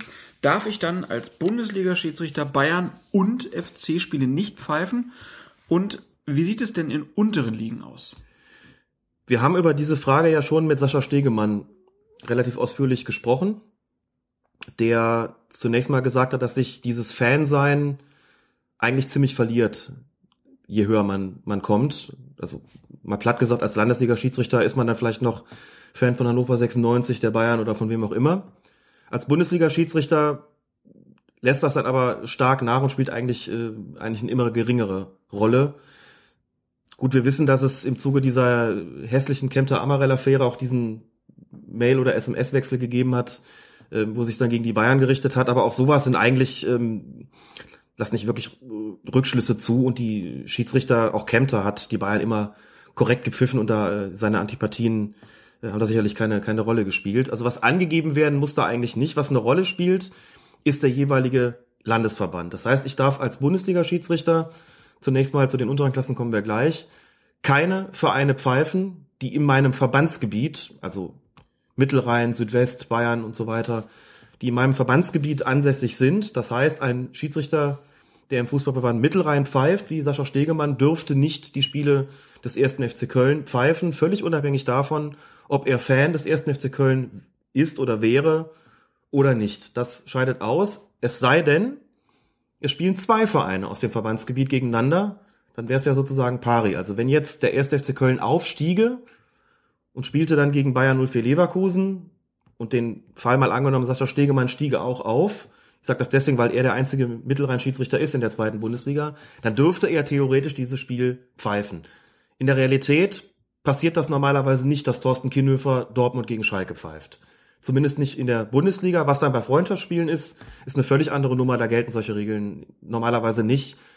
Mit Blick darauf, dass selbst wenn der Schiedsrichter da irgendwie vielleicht dann irgendwie für den einen Verein pfeift, ist das Ganze nicht so schlimm. Also lassen wir das mal außen vor. Das Verbandsgebiet ist das ähm, entscheidende Kriterium, beziehungsweise noch genauer gesagt, der Verein, dem ich angehöre und mit dem dann auch die Zugehörigkeit zu dem Verbandsgebiet festgelegt wird. Das heißt zum Beispiel, dass Dr. Jochen Drees, der in Münster-Samsheim lebt, was glaube ich noch in Rheinland-Pfalz liegt, wenn ich nicht irre, hoffe ich zumindest. Das ist nicht weit von Frankfurt weg, es gehört aber nicht zum selben Landesverband wie Frankfurt, deswegen darf der Eintracht Frankfurt pfeifen, obwohl er da, ich sag's mal salopp, im Fahrrad hinfahren kann. Gab's auch schon mal, er hat schon mal die Partie Eintracht Frankfurt gegen Bayern München gepfiffen, da gab's so ein bisschen Gegrummel. Vor der Partie ist ein paar Jahre her, dass die Leute gesagt haben, so nah wie der in Frankfurt dran wohnt, darf der das dann gegen Bayern Antwort, ja klar, es ist nicht derselbe Landesverband, also darf er das. Sprich, ein Schiedsrichter, der in Wiesbaden lebt, darf Mainz pfeifen ein Schiedsrichter, der in Mainz pfeift, darf Wiesbaden äh, pfeifen. Ähm, das ist überhaupt kein Problem. Das ist letztlich das Kriterium. Man geht davon aus, dass ein Schiedsrichter kein Fan mehr von irgendeinem Verein ist. Und mithin die Frage hier, wie sieht das aus, wenn einer ähm, sein Leben lang in Köln gewohnt hat, aber Bayern-Fan ist, Klar, wenn der sagen würde, ich bin unsterblich äh, in die Bayern verliebt, dann dürfte der die wahrscheinlich auch nicht pfeifen. Ich kenne aber keinen Bundesliga-Schiedsrichter, ich wüsste es von keinem, der das so sagen würde. Wie gesagt, es verliert sich, man ist dann auch normalerweise einfach kein, kein Fan, man ist Teil dieses Business, mag die einen vielleicht insgeheim ein bisschen lieber als die anderen, aber es spielt eigentlich keine Rolle. Nur das Verbandsgebiet und ähm, in den unteren Ligen ist es letztlich auch so, ähm, Dritte Liga spielt ja auch noch die entsprechende Rolle. Auch da nichts aus dem eigenen Verbandsgebiet. Darunter ab der Regionalliga gibt's die Regel so eng nicht mehr. Das heißt hier im Regionalliga West beispielsweise, wenn da ein Verein aus dem Mittelrhein gegen einen aus Westfalen spielt, ähm, da kann der Schiedsrichter durchaus auch aus dem Rhein, aus dem Mittelrhein kommen. Das spielt dann nicht mehr so wirklich ähm, die Rolle. Ich darf natürlich als, als unterklassiger Schiedsrichter niemals meinen eigenen Verein pfeifen. Das heißt, wenn ich jetzt irgendwie dem SV Beulen 06 angehöre, scheide ich für dessen Spiele aus und im Zweifelsfalle wird der Schiedsrichter Ansätze auch schon mal darauf verzichten, mich in den Spielen derselben Klasse anzusetzen, sofern es noch eine Chance gibt, ähm, dass eine andere Staffel existiert, in die ich dann geschickt werden kann. Das heißt beispielsweise für den Fußballverband Mittelrhein, da gibt es eine Mittelrheinliga, also eine Verbandsliga. Wenn ich jetzt zu einem Verein gehöre, habe ich gar keine andere Wahl, als wenn ich in dieser Klasse pfeifen will, als eben auch potenzielle Konkurrenten dieses Vereins zu pfeifen. Ich sage das deswegen, weil mich das mal in die Situation gebracht hat, den Verein zu wechseln. Ich habe zu Zeiten, als ich Landesliga-Schiedsrichter war, damals für den Bonner Verein SV Beulen 06 äh, gepfiffen. Und dieser SV Beulen 06 stieg dann irgendwann von der Kreisliga auf bis in die Landesliga, in der ich auch pfiff. Mit dem Ergebnis, dass mich der Schiedsrichter-Ansitzer ständig in der anderen Staffel, das war dann eher so die Aachener, Dürener Kante, geschickt hat, mit der Begründung, dein Verein Beulen 06 spielt in der Staffel in der du normalerweise auch pfeifen würdest in der Landesliga-Staffel. Aber kleines Problem, so wie die da gerade stehen, können wir dich äh, irgendwie nicht bei den Konkurrenten ansetzen, weil wir nicht wollen, dass dann irgendwann als mal heißt, na, der pfeift doch für Beulen 06. Die spielen hier ja auch um den Aufstieg und der Feuerherr pfeift dann nur Grütze, ne, weil er will, dass sein Verein aufsteigt. Konnte ich verstehen, hat mich dann dazu gebracht, dass ich den Verein gewechselt habe und bin dann zu einem unterklassigen Bonner Verein gegangen, habe mich dem angeschlossen. Dazu muss man sagen, als Schiedsrichter muss man einem Verein angehören. Das kann eben auch ein sehr kleiner sein. Das hat dann dazu geführt, um diese Konflikte zu vermeiden, dass die allermeisten Schiedsrichter in der ersten, zweiten Bundesliga auch wirklich diesen kleinen Verein angehören. Das hat ja eben Rolf Töpper wie immer so viel Spaß gemacht, dann die Vereine zu nennen.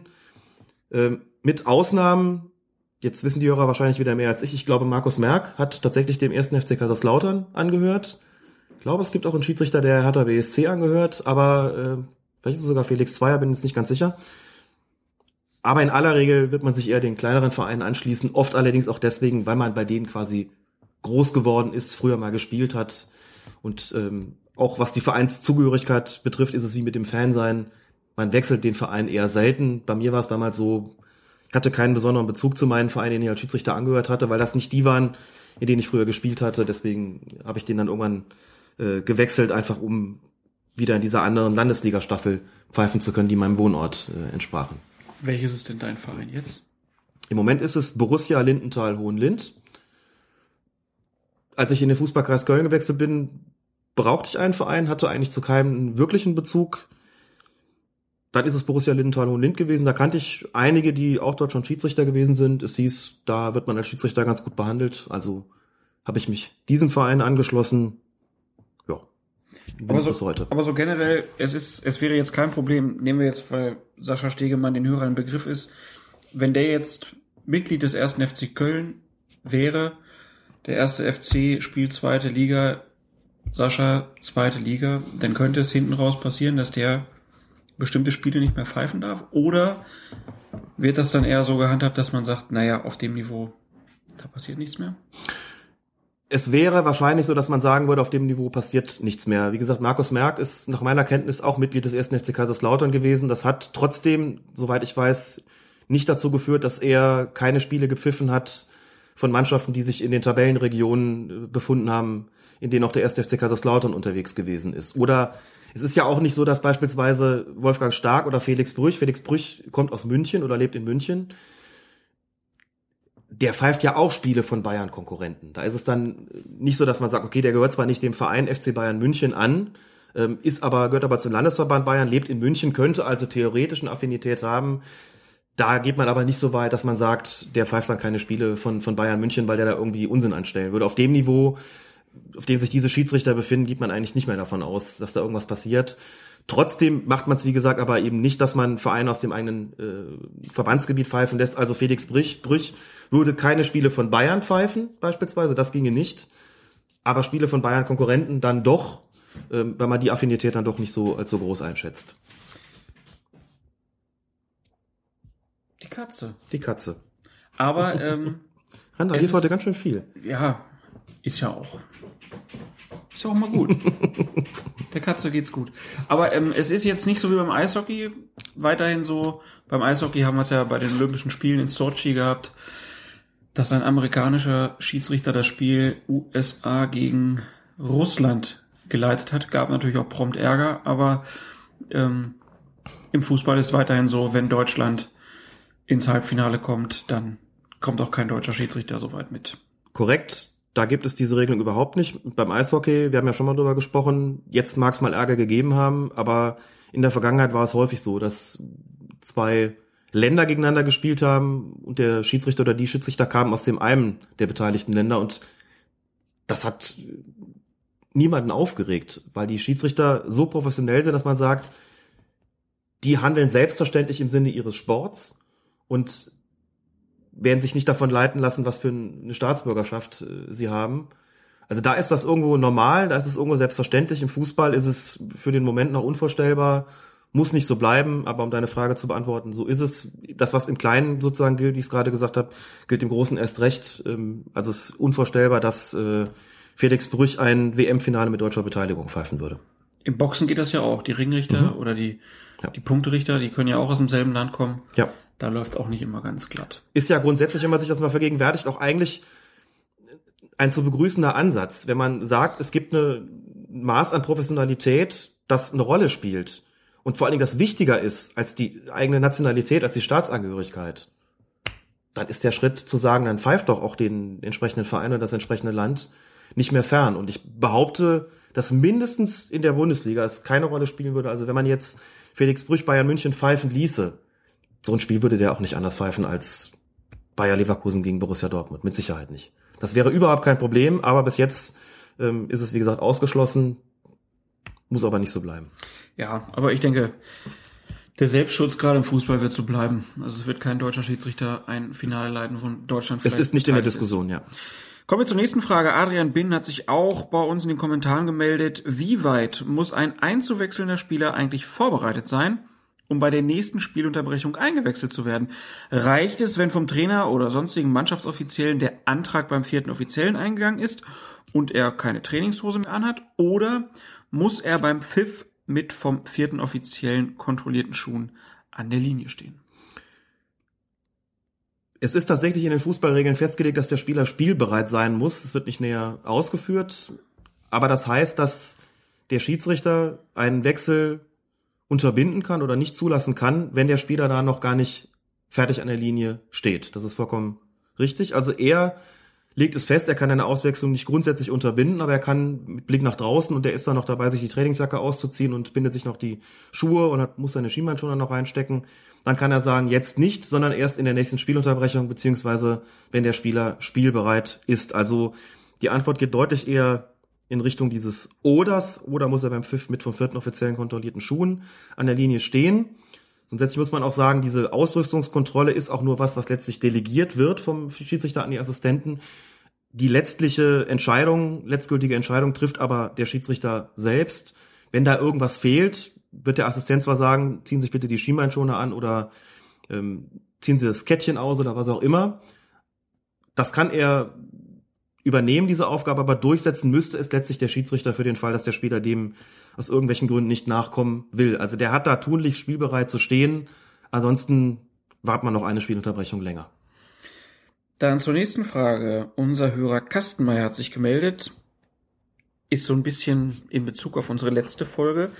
Er schreibt eine Anmerkung zum Thema Stadionsprecher. Laut Spielordnung der DFL ist eine Anfeuerung des Publikums während des Spiels nicht gestattet. Unter Artikel 3, Paragraph 1, 8.2 heißt es, die Stadionbeschallung darf vor und nach dem Spiel sowie in der Halbzeitpause uneingeschränkt zum Einsatz gebracht werden.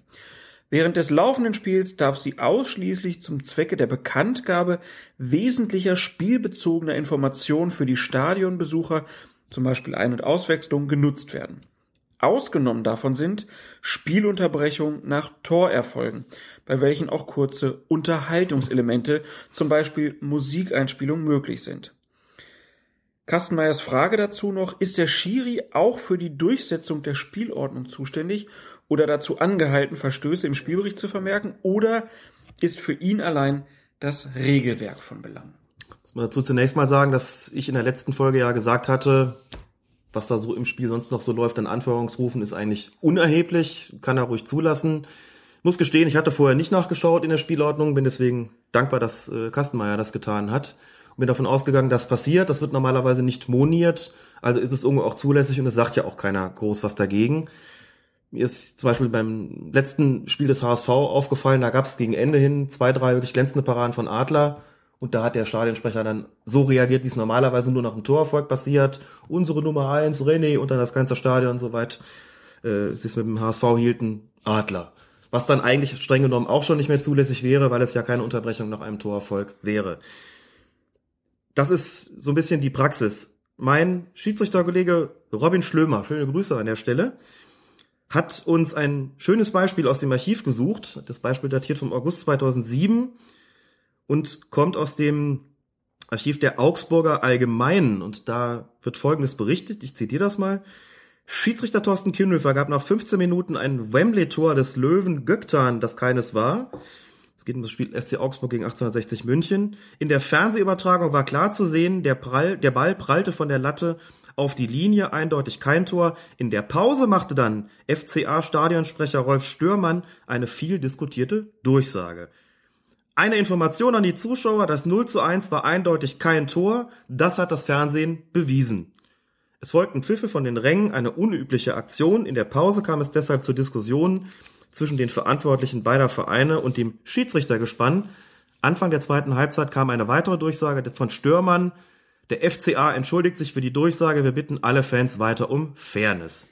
So, nehmen wir zunächst mal das. Ähm, da ist ja offensichtlich so ein Verhalten gewesen, das einen Verstoß gegen die Stadien, äh, gegen die Spielordnung dargestellt hat. Also kann man sich ja, glaube ich, vorstellen. Ähm, der macht eine Durchsage, wenn auch dann äh, in der Pause und nicht während des laufenden Spiels und sagt, das war ganz klar kein Tor. Das ist natürlich geeignet, um die Zuschauer, soweit sie es mit dem entsprechenden Verein halten, gegen den Schiedsrichter aufzubringen. Da haben die Schiedsrichter interveniert. Die Schiedsrichter haben ähm, insoweit natürlich auch die Spielordnung durchzusetzen, als sie davon selbst betroffen sind. Ne, wenn sie sowas mitkriegen, müssen sie dagegen einschreiten. Wer soll es sonst tun? Wenn irgendwelche Funktionäre auf der Tribüne sitzen vom DFB, können die das auch tun. Schiedsrichterbeobachter bei dem Spiel war Manfred Amarell, der wohl auch eingeschritten ist und gesagt hat, habe ich noch nie erlebt sowas. Also wenn sowas passiert, wird der Schiedsrichter schon intervenieren, so wie es ja auch die äh, Durchsage gegeben hat wegen dieses Transparenz dieses Banners in Dortmund, über das wir im letzten Mal gesprochen hatten. Anderes schönes Beispiel, das aus Österreich kommt und das, auf das uns unser Hörer Patrick aufmerksam gemacht hat. Drehte sich um das Spiel zwischen Austria Kärnten und Alltag im April 2008. Das werden wir auch verlinken, weil es einfach zu großartig ist. Austria Kärnten hatte zumindest damals, ich weiß jetzt nicht, wie es heute ist, einen Stadionsprecher, der gerne mal gesungen hat, der ins Mikrofon gesungen hat. Steht auf, wenn ihr, nee, nicht, wenn ihr für Austria seid, steht auf für die Austria, so. Und das Ganze in einem, also, der Mann konnte singen, sagen wir es mal so, so. Und äh, hat damit sozusagen die Zuschauer animieren wollen, es ihm gleich zu tun. Das ist dann auch geschehen. Und bei diesem Spiel zwischen Austria Kärnten und Alltag ist in einer Spielunterbrechung der Schiedsrichter dann aber im, mit Karacho an die Seitenlinie gestürmt, wo der Stadionsprecher stand und hat den aber nach allen Regeln der Kunst in den Senkel gestellt. Sieht man wunderbar auf einem, äh, bei YouTube. Und hat ihn angewiesen, das zu unterlassen. Dann hat der Stadionsprecher noch irgendeine Durchsage gemacht, die ich persönlich nicht verstehen konnte. Wahrscheinlich sowas wie, man will hier nicht, dass ich singe. Daraufhin hat der vierte Offizielle noch mal streng geguckt und dann war wohl Ruhe. Und im Studio wurde anschließend noch darüber diskutiert, was denn davon zu halten sei. Also man sieht, auch hier hat ein Schiedsrichter, wenn auch nicht in Deutschland, sondern in Österreich, sozusagen die Spielordnung durchgesetzt und dafür gesorgt, dass der Stadionsprecher nur noch seinen originären und zulässigen Aufgaben nachkommt. Ähnlicher Fall wäre es übrigens, wenn äh, irgendwelche Zeitlupen gezeigt würden, die klar zeigen, hier ähm, ist kein korrektes Tor erzielt worden oder hier hat es ein klares Handspiel gegeben, das nicht gepfiffen worden ist. Das soll es ja auch nicht geben. Und wenn Schiedsrichter auf sowas aufmerksam werden, sollen sie auch entsprechend intervenieren. Das also zu den Stadionsprechern. Ja, wir haben noch einen Haufen Fragen hier vorliegen. Die beantworten wir dann aber leider erst in der nächsten Folge. Und äh, wenn ihr weitere Fragen habt, dann könnt ihr euch gerne melden auf unserer Facebook-Seite, über Twitter oder natürlich in den Kommentaren. Und bevor wir jetzt gleich nochmal nach Österreich schauen, hören wir doch einfach mal, wie so Stadionsprecher singen bei Austria Kärnten gegen Alltag.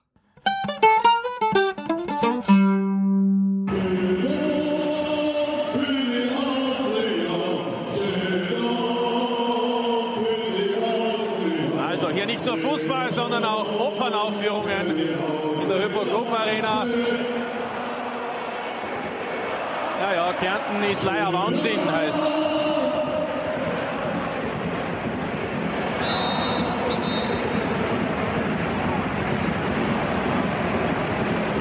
Und das gefällt aber Schiedsrichter Stochig nicht. Weiß nicht, liegt's an der Stimme oder liegt's dann doch an etwas anderem? Schöne Stimme, der Mann. Tja, vielleicht hat er seinen Beruf verfehlt. Vielleicht hat er vorher auch was anderes gemacht. Weiß man ja nicht, ne? Wirklich Opernsänger gewesen oder sowas. Gar Jetzt weiß man jedenfalls, warum diese Spielklasse gerne auch mal Operettenliga genannt wird. Ich könnte jetzt hier so ein Dada einspielen, aber ich lasse es. Denn wir gucken jetzt schon wieder nach Österreich. Wie passend. Es Österreich noch nicht, genau. Boah. Boah. Das Niveau sinkt, die Stimmung steigt. Micha Pesek hat uns auf Twitter und Patrick in der Kommentarspalte auf ziemlich bemerkenswertes aus Österreich hingewiesen. Der ORF meldet, erste Liga-Club Vienna geht ungewöhnliche und für Österreich neuartige Wege. Dazu muss man sagen, erste Liga, das ist sozusagen die zweite Liga in Österreich. Das Schlusslicht geht juristisch gegen den Schiedsrichter René Eisner vor. Wie Sportanwalt Wolfgang Rebernick am Sonntag bestätige, wird im Zusammenhang mit einem Fehlpfiff des Steirers beim Freitagsspiel Vienna gegen Liefering Endstand 1 zu 1 eine Sachverhaltsdarstellung bei der zuständigen Staatsanwaltschaft eingebracht. Ein wunderbarer Satz. Es wird noch besser. Fehlpfiff finde ich auch schon mal wunderschön. Außerdem gibt es laut Rebernich einen Protest der Vienna bei der Bundesliga gegen die Spielbeglaubigung. Stein des Anstoßes war Eisners falsche Entscheidung im Finish, das vermeintliche Vienna Siegestor durch Florian Zellhofer abzuerkennen. Der FIFA-Referee entschied auf Abseits und overrulte damit seine besser postierten Assistenten an der Linie, der den Treffer gegeben hätte. Der österreichische Fußballbund hat am Montag die Vorwürfe der Vienna gegen Schiedsrichter René Eisner schärfstens zurückgewiesen. Diese Entscheidung aber mit Spielmanipul Spielmanipulation in Verbindung zu bringen, ist ebenso absurd wie unverständlich, da dies dem gesamten Fußball schadet, erklärt Robert Sedlacek, der Vorsitzende der ÖFB Schiedsrichterkommission. Der Schiedsrichter hat einen Fehler gemacht, das ist bedauerlich, weil er auf den Ausgang des Spiels Einfluss hatte, räumte Sedlacek ein. Vorwürfe bezüglich Spielmanipulation und kriminellen Energien seien aber zu viel des Guten. Die Rückmeldung des Beobachters ist, dass René Eisner bis dahin das Spiel gut im Griff hatte und sehr gut gepfiffen hat, berichtete Sedlacek. Ich nehme erstmal an, du hast das Spiel nicht in voller Länge gesehen, das heißt, da kannst du nichts zu sagen, ob der vorher ordentlich gepfiffen hat. Nein, ich habe nicht das gesamte Spiel gesehen, sondern eine mehrminütige Aufzeichnung, aus der das auch nicht zwingend hervorgeht, wie er nun gepfiffen hat, wie das halt so ist bei den Zusammenfassungen, man kann nicht viel erkennen. Es gab noch eine Situation, ein Foul, wo sich die Frage stellte, innerhalb oder außerhalb des Strafraums. Man hat dann gesehen in der Zeitlupe war innerhalb, knapp innerhalb, er hat es nach außerhalb verlegt. Gut, das passiert immer mal wieder. Und die entscheidende Szene war dann eben, wie Aber selber Verein oder anderer Verein? ähm, das müsste ich jetzt nochmal nachgucken. Ich glaube, es war. Nein, es war derselbe Verein, glaube ich sogar, genau. Also ist, einer ist sozusagen zweimal ähm, benachteiligt worden, wenn ich es richtig im Kopf habe. Die zweite Situation war dann die, dass ähm, ein Spieler angespielt wird, frei vor dem Torwart steht, der Assistent die Fahne unten lässt und der Schiedsrichter auf Abseits entscheidet. Jetzt muss man dazu sagen, das ist ja der absolute Ausnahmefall. Normalerweise sind die Assistenten ja, wie man weiß, nicht nur dafür, nicht nur diejenigen, die dafür da sind, das Abseits zu beurteilen, sondern diejenigen, die letztlich auch, man muss es ja so sagen, die Entscheidung treffen oder zumindest äh, das, das Gros dieser Entscheidung tragen. Das heißt, wenn der seine Fahne hebt, dann wird der Schiedsrichter normalerweise pfeifen. Wenn er sie nicht hebt, ist es kein Abseits und er wird laufen lassen. Hier sieht man in diesem, dieser Zusammenfassung, wie der Assistent die Fahne unten lässt und der Schiedsrichter eigenmächtig pfeift und zwar schon bevor der Ball ins Tor geschossen wird. Also dementsprechend auch keine Situation, wo man sagt, lass den erstmal einschießen und dann können wir hinterher immer noch in Ruhe klären, war es jetzt abseits? In dem Fall wird das Tor halt zurückgenommen oder war es doch ein gültiges Tor? Dann ähm, gibt's halt dementsprechend den Anstoß und das wäre dann der Siegtreffer gewesen, weil es eben spät im Spiel gewesen ist. Man muss sich natürlich die Frage stellen, warum overruled, wie das so schon hier heißt, der denn seinen, seinen Schiedsrichterassistenten und auch da gibt es ein Interview mit diesem Schiedsrichter René Eisner, und da kommt, da sagt er was, was uns so ein bisschen auch so auf die Ursprünge des unseres Podcasts zurückführt. Ähm, er sagt, normalerweise kommuniziere ich über das Headset mit meinem Assistenten, da kam aber nichts. Ich bin mir aber als Schiedsrichter sicher gewesen, der stand auch wirklich gut, dass das ein Abseits war. Und da keine Meldung über das Headset kam, wohl ausgefallen in dem Moment, Technik versagt, wie auch immer, habe ich die Entscheidung dann alleine getroffen und dementsprechend auf Abseits entschieden, hat sich dann erstens auch entschuldigt und zweitens gesagt, ich hätte noch einen Moment länger warten sollen. Wie eben schon gesagt, ob der Ball dann eben ins Tor geht oder nicht, dann hätte ich immerhin noch die Chance gehabt, bei einer Rücknahme meiner Absatzentscheidung das Tor doch zu geben, was natürlich mit dem frühen Pfiff nicht mehr möglich war, logisch. So, warum Rückführung auf unsere Ursprünge? Ich kenne die Zeiten noch, in denen keine Headsets eingesetzt worden sind und noch nicht mal ähm, das sogenannte Funkfahnensystem, das eben daran besteht, dass die Assistenten so ein Knöpfchen in der Fahne haben, der Schiedsrichter ein Empfängergerät äh, am Oberarm und da bimmelt's dann, wenn der auf die Fahne drückt. So, das war sozusagen die Frühform, die auch heute noch in den unteren Klassen ähm, mehr und mehr eingesetzt wird, die ich lange Zeit gar nicht hatte. Das heißt, ich habe immer rausgeguckt, bei abseits verdächtigen Situationen hat er die Fahne oben, ja, dann pfeife ich abseits, nein, geht weiter. Ich habe also diesen ständigen Blickkontakt gehabt. Ich habe dann auch ein paar Mal dieses Funkwarnsystem eingesetzt.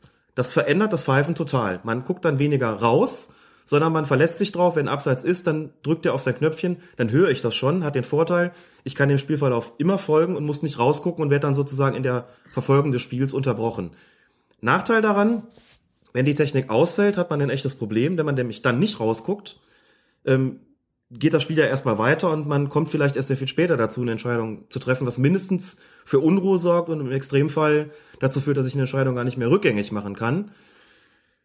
Jetzt muss man dazu sagen, ähm, in der Situation, wie sie hier vorliegt, hätte der Assistent sich natürlich auch anderweitig bemerkbar machen können. Also er hätte ja dann irgendwie vor dem Anstoß ähm, seinen Schiedsrichter zu sich rufen können und hätte sagen können, aus meiner Sicht lag da kein Abseits vor.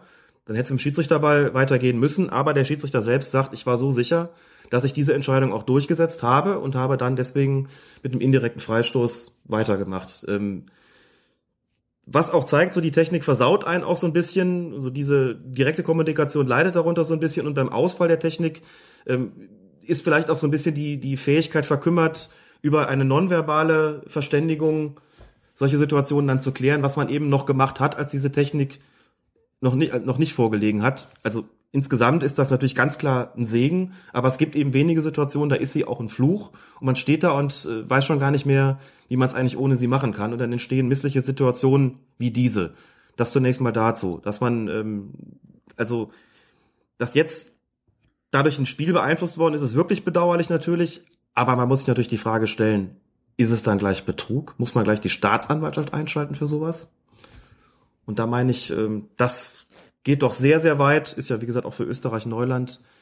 Und da ordentliche Instanzen anzurufen, halte ich in solchen Fällen erstmal nicht für richtig. Bin sehr gespannt, was daraus wird, auf jeden Fall. Ja. Weil das liegt ja jetzt vor, also muss es auch irgendwie behandelt werden. Mhm. Und da es ja was Neues ist, ist es spannend zu beobachten, Was was denn die dann davon? daraus machen. Ich halte erstmal ziemlich wenig davon, Mhm. dass man den Schiedsrichter äh, der Spielmanipulation da äh, Vorwürfe in dieser Form Mhm. vorlegt, aber gut, ich meine, wir leben aktuell nun mal in einer Welt, wo Spielmanipulationen wahrscheinlich an jedem Wochenende irgendwo stattfinden. Ähm, Österreich ist da nun auch gerade so ein bisschen gab ja den, den einen Fall, wo eine, ein großer Teil der Mannschaft irgendwie betroffen war. Mir fällt Ja. jetzt gerade die Namen nicht ein, aber da sind ja Spieler überführt worden, die da Spielmanipulationen getätigt haben. Ich denke, deswegen ist da auch in Österreich gerade die Sensibilität für diese Sachen noch ein bisschen größer. Äh, Und in der Pressemitteilung des Vereines, das habe ich heute in der Linkelf verlinkt, da steht so ein bisschen drin, dass sie sich dazu verpflichtet fühlen, dass man dieser Sache nachgeht. Mhm. Und wenn es dann am Ende heißt, das war keine Spielmanipulation, Spielmanipulation, dann können sie sich wenigstens nicht vorwerfen, dass sie nichts gegen Spielmanipulation gemacht hätten. Das ist natürlich auch ein Konstrukt. Die hoffen natürlich drauf, dass es da vielleicht, dass irgendwas bei rausspringt. Mein letzter Platz da äh, ist natürlich auch bitter. Ähm, aber gut, ich befürchte, wird nicht das letzte Mal sein, dass sowas gibt. Vielleicht sollte man sowas erstmal über die Sportinstanzen laufen lassen und wenn da äh, sich gar nichts ergibt, dann kann man immer noch den Weg beschreiten. Ich fand das überraschend früh, Ja. auch, auch trotz des Hintergrundes, dass da vielleicht nochmal die Sensibilität etwas größer ist. Aber wie gesagt, bei einer Fehlentscheidung, und das finde ich so ein weiteres Problem eines Schiedsrichters, und es war eine, ganz klar, und auch eine ungewöhnliche, wie gesagt, dass er seinen Assistenten da beim Abseits überstimmt, aber dennoch ähm, immer noch im Rahmen dessen, wo man sagt, das kann halt passieren, das sollte nicht passieren, aber es kann halt passieren ist so ein bisschen, wenn es jetzt mehr und mehr in die Richtung geht, dass man Fehlentscheidungen, auch gravierende, direkt unter den Betrugsverdacht stellt, schwierig. Schwierig. Auf jeden Fall. Aber gut, die Technik ne, äh, ist da. Vielleicht hat er sich da dann wirklich drauf verlassen, obwohl ich die Begründung auch insgesamt ein bisschen schwammig finde.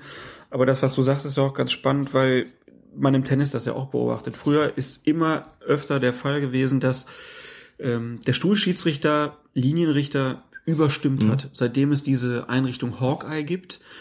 Wenn sich dann ein Spieler beschwert, dann sagt der Stuhlschiedsrichter, ja, dann musst du Challenge einlegen. So, das ist natürlich auch immer wieder schwierig für die Spieler, weil man dieses Mittel auch taktisch einsetzt und wenn man dann falsch liegt, dann hat man vielleicht eine Situation, wo man richtig gelegen hätte, hat man nicht mehr die Möglichkeit, das äh, testen zu lassen. Aber da sieht man auch, auch dort hat es ganz starken Einfluss auf die Schiedsrichter halt. Ja, ist schwierig, aber ich denke mal, ähm, das ist halt was, wo man auch die Schiedsrichter dann für sensibilisieren muss. Lustigerweise, Guckt mal nach draußen, Jungs. lustigerweise habe ich so den Eindruck, dass in der deutschen Bundesliga es zuletzt eher so war, dass es eine Mehrzahl der Fälle gab, in denen der, also der Assistent den Schiedsrichter überstimmt hat. Und das geht natürlich nicht so. Der Schiedsrichter muss dem ja zustimmen oder muss sich ja korrigieren lassen. Aber nennen wir es so, dass der Schiedsrichter sich von seinem Assistenten hat korrigieren lassen, wie zuletzt. Wir hatten es hier auch äh, besprochen beim Spiel Frankfurt-Stuttgart, was glaube ich, ähm, die Strafstoßentscheidung wegen eines vermeintlichen Fouls ähm, an Kakao, die dann Dennis Eitekin zurückgenommen hat auf Intervention von Benjamin Brandt oder nach Rücksprache mit seinem Schiedsrichterassistenten, weil er sich davon überzeugen lassen hat, dass er hier falsch gelegen hat. Also es ging da, glaube ich, eher in diese Richtung, als dass ähm, der Schiedsrichter seinen Assistenten überstimmt hat, das auch. Aber die Mehrzahl der Fälle war, glaube ich, eher umgekehrt, wenn es denn sowas gab. Ähm, Stärkung der Assistenten. Hier eigentlich so der, der Klassiker, Obersticht unter, aber in einem, einer, wie gesagt, sehr ungewöhnlichen Situation, die und einer der seltenen Fälle, wo es vielleicht ohne Technik anders gelaufen wäre. Auch wenn man dazu sagen muss, dass diese Möglichkeit, wenn die Technik versagt, das anders zu regeln, ja weiterhin besteht, aber möglicherweise stärker verkümmert ist als bis dahin gedacht. Ungewöhnlich, dass das einem FIFA-Schiedsrichter auf jeden Fall passiert. Ja. Gut, dann würde ich sagen, beschließen wir diese 48. Folge, aber natürlich nicht ohne eine Widmung auszusprechen. Herr Feuerherd, bitte walten Sie Ihres Amtes. Widmen diese Folge allen, die uns beim Baumfällen hören. Nicht lachen, scheint es wirklich zu geben. Das wurde uns letzt, kürzlich geschrieben. Hab mich so ein bisschen gefragt, wie macht der Betreffende das eigentlich? Setzt er dann den Kopfhörer auf statt des Schallschutzes? Und wie ist das, wenn dann der Baum gerade fällt und er uns dann, dann dabei hört? Also Habe ich natürlich auch amüsante direkt, Vorstellung. direkt dran gedacht, aber vielleicht ist er ja auch mit einer Axt noch unterwegs. das kann natürlich auch sein. Also da hätte ich gerne noch mal Rückmeldung. Das finde ich super. Ja. Ist es mit der Hand oder ist es mit der Kreissäge? Genau. Ja. Und wenn es mit der Kreissäge ist, versteht man uns. Genau. Und was versteht man und warum? Aber auf jeden Fall sei allen gewidmet, die uns beim Baumfällen hören. So, Folge 48 ist damit schon wieder Geschichte. Lieber Alex, vielen lieben Dank. Bitte, bitte. Gerne wie immer. Euch lieben Dank fürs Hören und bis zur nächsten Folge. Macht's gut. Matthäus, Traumpassvöller. Und was gibt er? Er gibt den Meter. Er gibt den Meter. Und was ist das? Das ist kein Schuss, das ist Kunst! Colinas Erben. Der Schiedsrichter-Podcast.